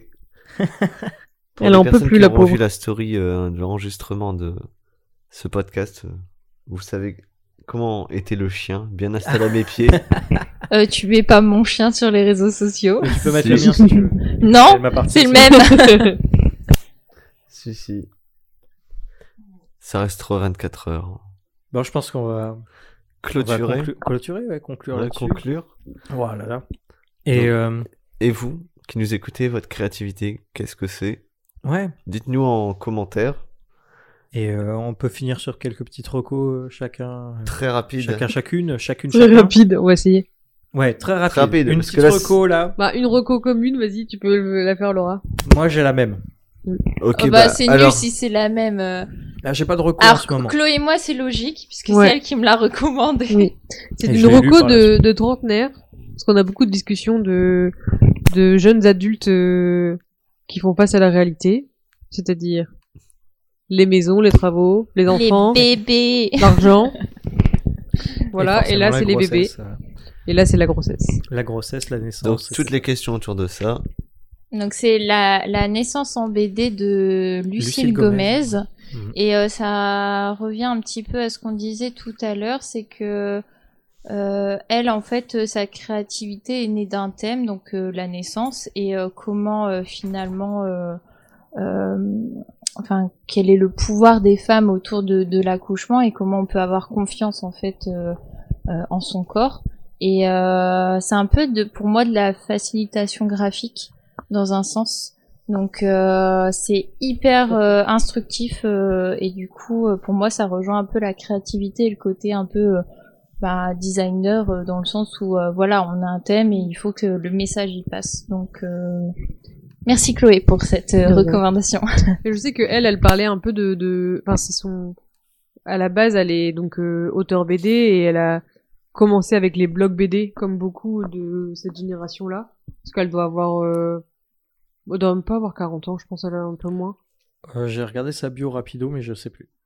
Et donc elle a démarré comme ça et elle a démarré le sujet de la naissance parce qu'elle est tombée enceinte et qu'elle a cherché euh, une sage-femme euh, tout bêtement pour suivre sa grossesse et elle est tombée sur la sage-femme qu'il lui fallait puisque c'était une personne qui lui a proposé de l'accompagner jusqu'à l'accouchement euh, à domicile qui est un sujet brûlant de la société. Enfin, on n'en parle même pas tellement c'est brûlant en Non, fait, c'est pour pas le rester dans le placard et on peut en parler. C'est quelque chose d'important. Ça se Voilà. déroule là en trois tomes, hein, ce qui est annoncé. Oui oui. ouais. Euh, le tome 1, du coup, euh, La naissance en BD de Lucille Gomez, aborde justement un peu l'idée aussi de casser les codes Ouais. de ce qui est notre société actuelle.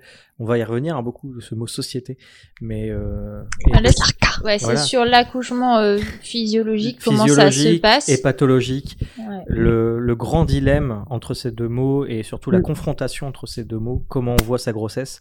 Et euh, moi, pour l'avoir lu aujourd'hui, euh, fini aujourd'hui, Je suis Euh, le seul à ne- pas l'avoir lu. Ah, mais je te Tu le vas le conseille lire. aussi parce que en tant qu'homme, justement, ça, c'est ça. J'ai encore du mal à en parler. C'est que ça, ça amène des sujets dont on se pose pas les questions, nous, Ou qu'on Euh, n'imagine même pas. ou qu'on n'imagine pas, ou qu'on connaît et qu'on sait pas tout. Les... Alors là, elle dit pas tout. Elle, se- elle laisse aussi la, la- la page ouverte à la libre interprétation, mais vraiment, voilà. Votre reco, je la reco, parce qu'elle est vraiment très très bonne. Et il reste encore pas mal de choses à lire. Euh, J'ai hâte de voir les euh, autres. et en tant Mais- que femme, euh, moi je, je trouve que, enfin, voilà, pour en avoir parlé vite fait à deux, tu, Ouais. m'as dit, bah en fait c'est ce que j'imaginais. Oui, mais en fait c'est c'est euh, ça c'est une minorité de ce que les femmes imaginent parce qu'il y a Ouais, y d'autres idées qui ont majorité. gagné euh, du terrain.